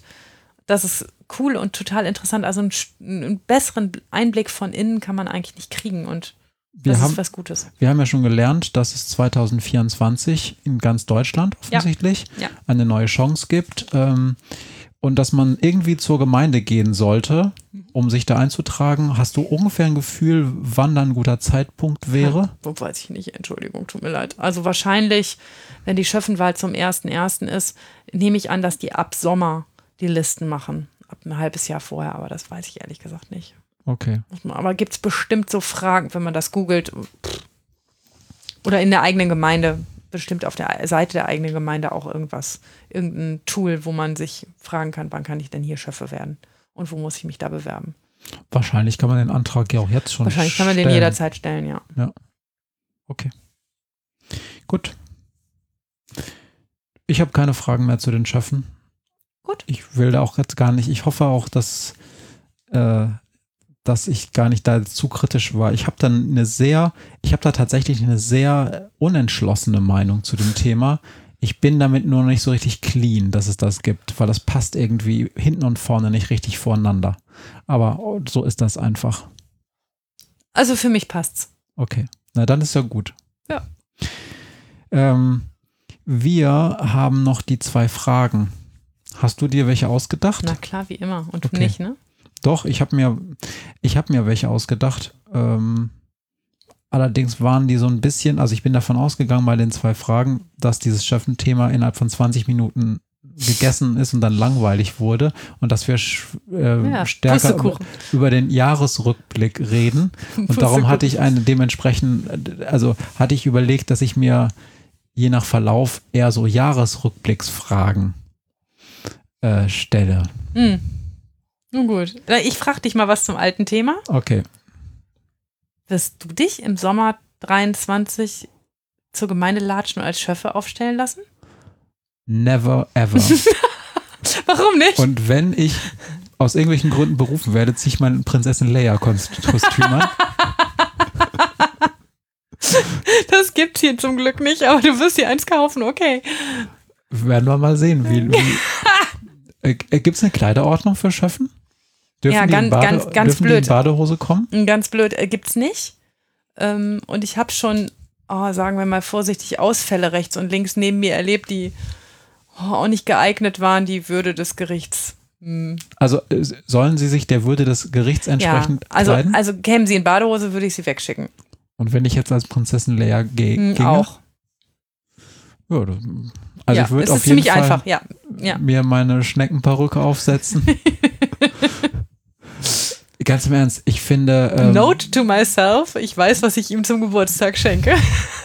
Eine Schneckenperücke. ich, ich sag dir ganz ehrlich, ich finde, ähm, das amerikanische System da sogar viel besser, ähm, was natürlich nicht so handhabbar wäre in unserem Fall, ähm, weil bei den Amerikanern wirst du halt als Geschworener berufen, aber dann bist du ja in einem Prozess dabei, wenn ich das richtig verstanden habe, oder? Mhm. Vielleicht ist es auch ja, gar vielleicht nicht ist so. es auch nicht so. Das weiß ich auch nicht. Aber fünf Jahre Ja. Mit diesem Staat rum, sich rumzuärgern, weil ich weiß ja ganz genau, wie das läuft. Dann kriege ich Ja, dauernd irgendwelche Post. kriegst du 4,68 Euro pro Stunde ersetzt. ja, ja. Manchmal werden dann irgendwie auch, kommt dann die Post auch relativ spät und Ja. dann erfahre ich erst relativ spät. Eine Woche vorher, dass du nächste Woche im Gericht sitzen musst, kannst deine Berufsprozesse da nicht drauf einstellen. Alles doof. Also genau, äh, aus diesem Grund würde ich tatsächlich sagen, Hm. nein, würde ich überhaupt nicht gerne machen, weil ich da dem Staat nicht zutraue, das für mich so convenient zu regeln, dass ich mich da irgendwie so gewertschätzt und gebauchpinselt fühle, dass ich das gerne mache. Und das wäre genau mein verwöhntes Bürgerbürschchen ähm, denken, wenn das so wäre. Und da gibt es noch vorher eine Capri-Sonne und, und ein Butter und alle sind nett zu mir und dann werde ich gewertschätzt, sofort. Aber ich habe das Vertrauen einfach nicht, dass das so passiert. Naja, du äh, hast ja auch die, die etwas tieferen Einblicke darum, um die interessanten Sachen, wie es läuft, hier auch zu Hause am Küchentisch. Genau, und Capri-Sonne gibt es wohl nicht, ne? Sowas von nicht. Siehst du? Aber ich könnte es mal anregen. Okay. Das ist deshalb lustig, weil unsere Wachtmeister, hallo Wachtmeister, immer wenn man einen Fehler gemacht hat und dafür gesorgt hat, dass die Wachtmeister rennen mussten, also ich zum Beispiel aus Versehen einen Notknopf drücke, Hm. eine E-Mail schreiben, dass sie jetzt erwarten, dass jeder von ihnen, und das sind äh, wo 28 oder sowas, Capri-Sonnen kriegt. Und dann Nee, darum habe ich das gesagt. muss man Capri-Sonne kaufen gehen. Ja, okay. Oder Mettbrötchen. Oder beides, wenn der Schli Fehler schlimm war. Die Frage, ob du Schöffin werden möchtest, kann ich nicht so richtig zurückgeben. Nee. Obwohl das noch kurz zwischendurch vorher dürfen Richter Schöffen werden? Ich glaube nicht, aber ich weiß es nicht. Es- Das wär ja mal schließt geil. Sich, schließt sich best- das wäre mal geil, ne? Nee, das. Dürfen Polizisten Schöffen werden? Dürfen Justizangestellte Schöffen werden? Justizangestellte ja. Ich weiß auch, dass Jugendgerichtshelfer schöpfen werden können. Also bei Gewinnspielen dürfen ja auch nie die mitmachen, die bei der Gewinnspielorganisation selber arbeiten. ja, ja. Vielleicht in einem anderen Gericht. Keine Ahnung. Okay. Weiß ich nicht. Kommt nicht so häufig vor. Nee, schon klar. Aber wäre lustig. Richter Schöffe, das wäre wirklich witzig. Wäre lustig, wenn du da so einen so einen, ähm, OLG-Richter dann sitzen hättest, der sagt, oh, Püppi, das geht doch ganz anders. Ja, genau. Okay. Ähm, ja, du, ich habe mich tatsächlich mehr so darauf kapriziert, dass wir jetzt schon seit mindestens 20 bis äh, 70 Minuten über Jahresrückblick 2021 reden. Und darum wollte ich dich so zu deinen beruflichen Momenten des Jahres 2021 fragen, die am allerbesten waren. Am allerbesten. Ja, negativ ist doof. Wir sind ja, wir sind, Wir sind ja, ja positiv. positiv. Ne? Ich glaube, die Entwicklung der, der Corona-Idee und der Corona-Express-Folge und der Tatsache, dass das am Ende auch bei uns dazu geführt hat, dass wir ein bestimmtes Corona-Projekt machen für diese ganzen Klammer auf wirklich schwachsinnigen Klammer zu Corona-Bußgelder, die in, in sich sehr gerechtfertigt sind, aber in der Masse und vor allen Dingen in der Höhe nicht gerechtfertigt sind aus meiner Sicht. Das war eine gute Sache. Das hat mich echt richtig zufrieden gemacht. Das, das hat gut funktioniert. Und gibt es auch für dich, ähm, ich weiß ich gar nicht, ob ich da lieber nach beruflich oder allgemein fragen soll, auch so eine Person des Jahres? Also im, im näheren beruflichen Umfeld, da müsstest du natürlich keinen Namen sagen, oder auch im breiteren Justizumfeld, justizpolitischen Umfeld oder, oder sind das alles oder nicht? Also Person des Jahres muss ich ja immer, eher- immer automatisch an Christian Drosten denken. Von daher ist das so ein bisschen, aber der hat mit Jura nichts zu tun. Ja, mein Problem ist, meine Person des Jahres bist immer du. Ah. Müsst du mich also immer nach der zweit, zweiten Person des Jahres fragen. Ja. Ja, nee, okay, Christian Drosten haben wir ja schon letztes Jahr abgefeiert. Dieses Jahr ist ja schon wieder langweilig. Nee, das sagen wir vorsichtig so, das Jahr 2021 war nicht gerade das Glanzjahr juristischer Vorbilder. Für mich persönlich. Muss ich, mal- muss ich mal so ein bisschen destruktiv in den Raum stellen, geht nicht anders. Ähm, Wobei wir jetzt, äh, ich habe mir extra vorgenommen, Maria nicht zu fragen, was sie denn an der etwas äh, krassen Kritik des äh, Vorsitzenden des Weltärztebundes sagt über die kleinen Richterlein, die über Corona-Bestimmungen entscheiden. Das machen wir jetzt mal nicht. Äh, andersrum, aber es haben sich auch nicht alle Juristen damit rumbekleckert. Auch oh, nee. Okay. Nein, und es war auch schwierig, die Entscheidung nachzuvollziehen und, ähm, und auch, ähm, auch zu verstehen, warum die was gemacht haben in den verschiedensten Konstellationen. Ob das nun Oberverwaltungsgerichte waren, die Sachen wieder aufgehoben haben oder ähm, auch mal das Bundesverfassungsgericht mit Entscheidungen, obwohl die, das ja die meisten Sachen so entschieden hat, wie ich das eigentlich ganz vernünftig finde. Aber ja. Okay. Ja, aber es ist ehrlich gesagt kein, kein Jahr der großen Vorbilder. Aber es ist auch ein für Juristen, für Schubladenjuristen ein schwieriges Jahr gewesen, in dem nichts in Schubladen gepasst hat. Deshalb war ich so, so glücklich über dieses Corona-Projekt. Wir haben eine neue Schublade erfunden, Mhm. die es noch nicht gab vorher. War das, ähm, ist es gut, dass es so war? Also hätten wir mehr Schubladenjuristen gebraucht oder eher weniger? Weil das ist ja eine interessante Frage. Braucht der Rechtsstaat dann die SchubladenjuristInnen, die sagen, nein, nein, wir müssen schon sehen, dass wir ähm, Rechtsstaat weiter hochhalten und ganz klare Regeln haben und auch da sehr konsequent machen? Oder brauchen wir da die flexiblen, die aber vielleicht auch immer dann sehr zeitgeistig sind und den Rechtsstaat dann äh, im Hinblick auf vielleicht ein größeres Ganzes vergessen. Denn ne, das ist ja immer so die, die Gretchenfrage für die Juristerei. Soll ich mich eher so an der Gesellschaft und den, den Strömungen der Gesellschaft orientieren oder soll ich eher konservativ auf meinen Rechtsstaat gucken? Eigentlich ist das keine Gretchenfrage. Eigentlich muss der Jurist immer auf den Rechtsstaat gucken. Ähm, und Innovation und ähm, Kreativität und neue Ideen gehören wo eigentlich woanders hin. Das ist in meinem Jugendrecht immer ein bisschen anders. Ne? Das, ist, das ist nun mal der innovative und kreative Bereich von, von Juristerei. Aber eigentlich ist es die Kernaufgabe des Juristen, in genau diese Schubladen zu sortieren und wenn es denn ganz, ganz dringend sein muss, eine neue Schublade aufzumachen oder sogar eine neue anzubauen, wenn wenn wenn, es denn ganz dringend sein muss und in Corona war das ab und an so.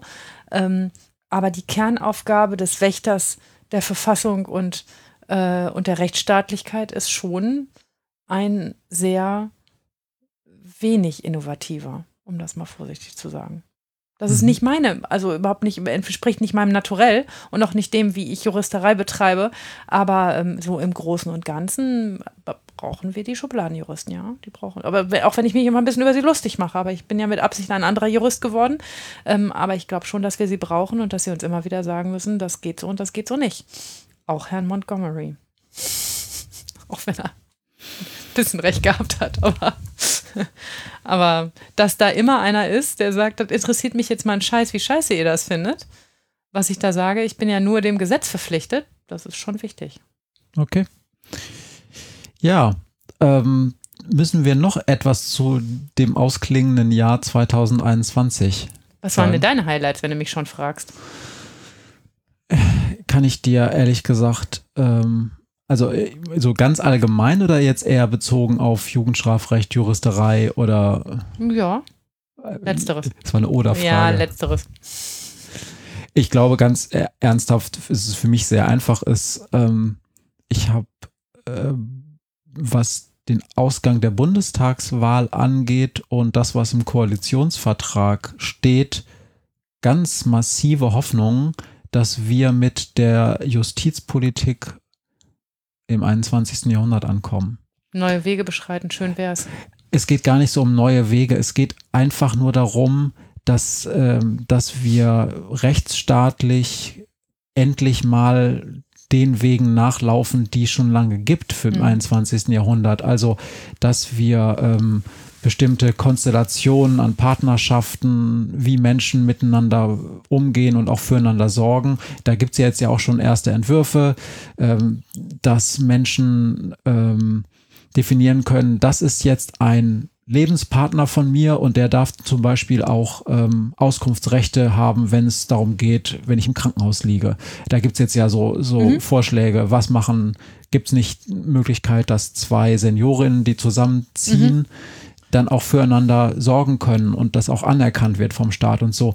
Und dass wir das jetzt endlich im Jahr 2021, wo ein Fünftel des neuen Jahrhunderts schon vorbei ist, äh, jetzt endlich mal hinkriegen. Das finde ich schon super und ich habe da ganz große Hoffnung, dass wir das in ganz vieler Hinsicht auf rechtsstaatlicher ähm, Ebene auch weiterhin kriegt, auch was jetzt die Gleichstellung von nicht-binären Menschen angeht oder alles Mögliche. Ne? Mhm.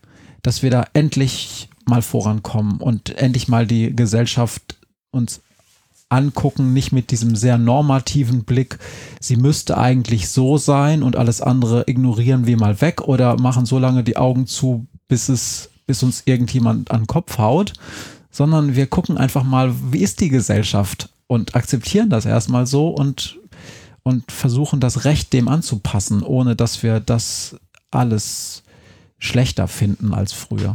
Also ich hege schon auch Hoffnung, was diese Passagen angeht. Wir überdenken das Sanktionssystem, wir ja. richten es aus an Resozialisierungsgedanken und an Prävention. Ähm, das wären neue Schubladen, die man aufmachen könnte, die im Moment selten geöffnet werden. Und das finde ich cool. Und ähm, wenn das nicht nur Lippenbekenntnisse sind, ich traue dem Braten noch nicht ganz, aber wenn das nicht nur Lippenbekenntnisse sind, dann wird es cool.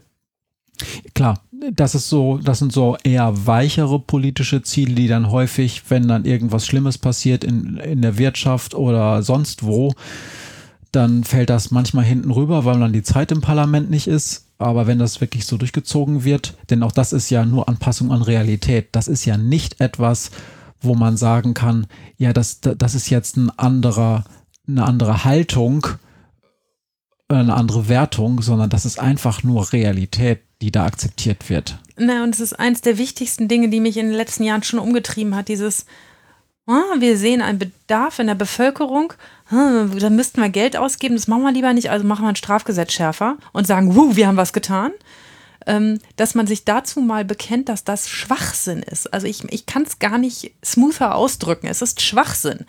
Ähm, und dass, dass das in Politik ankommt und sogar in einem Koalitionsvertrag steht, das erfreut mich sehr.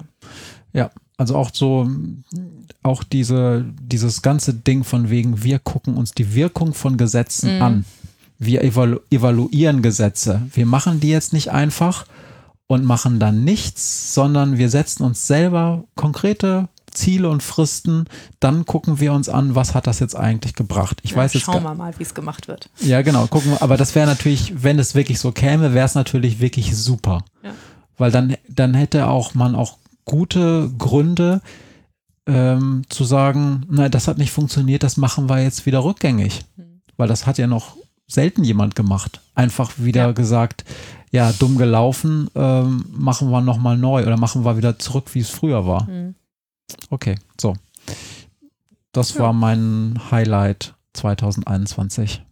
Was ja jetzt eigentlich sich erst beweisen muss, ob es wirklich ein Highlight war. Ja. So, und wie wird unser Jahr 2022? Bunt. Wir haben ähm, auf dem To-Do-Zettel echt viele Gäste stehen. Und ähm, auch ich habe auch noch jede Menge Fälle und jede Menge Ideen, was wir euch erzählen können aus dem, aus dem äh, Leben und, äh, und Umfeld ähm, der jungen Menschen, die, die Straftaten begehen oder auch mal nicht begehen. Und ähm, ich fürchte, wir werden dauerhaft auf einen drei bis vier Wochen Rhythmus wechseln müssen, zumindest im Moment äh, bei den Arbeitsbelastungen. Das mag ich schon mal vorsichtig ankündigen für alle, die, die sagen, ihr seid raus aus eurem zwei Wochen Rhythmus. Das ist doof. Das tut mir leid. Ich hätte es auch gern anders. Irgendwann erzählen wir auch noch mal ganz genau, was eigentlich diese ganzen neuen Arbeiten sind, die da auf dich zugekommen sind. Ja, irgendwann erzählen wir das mal.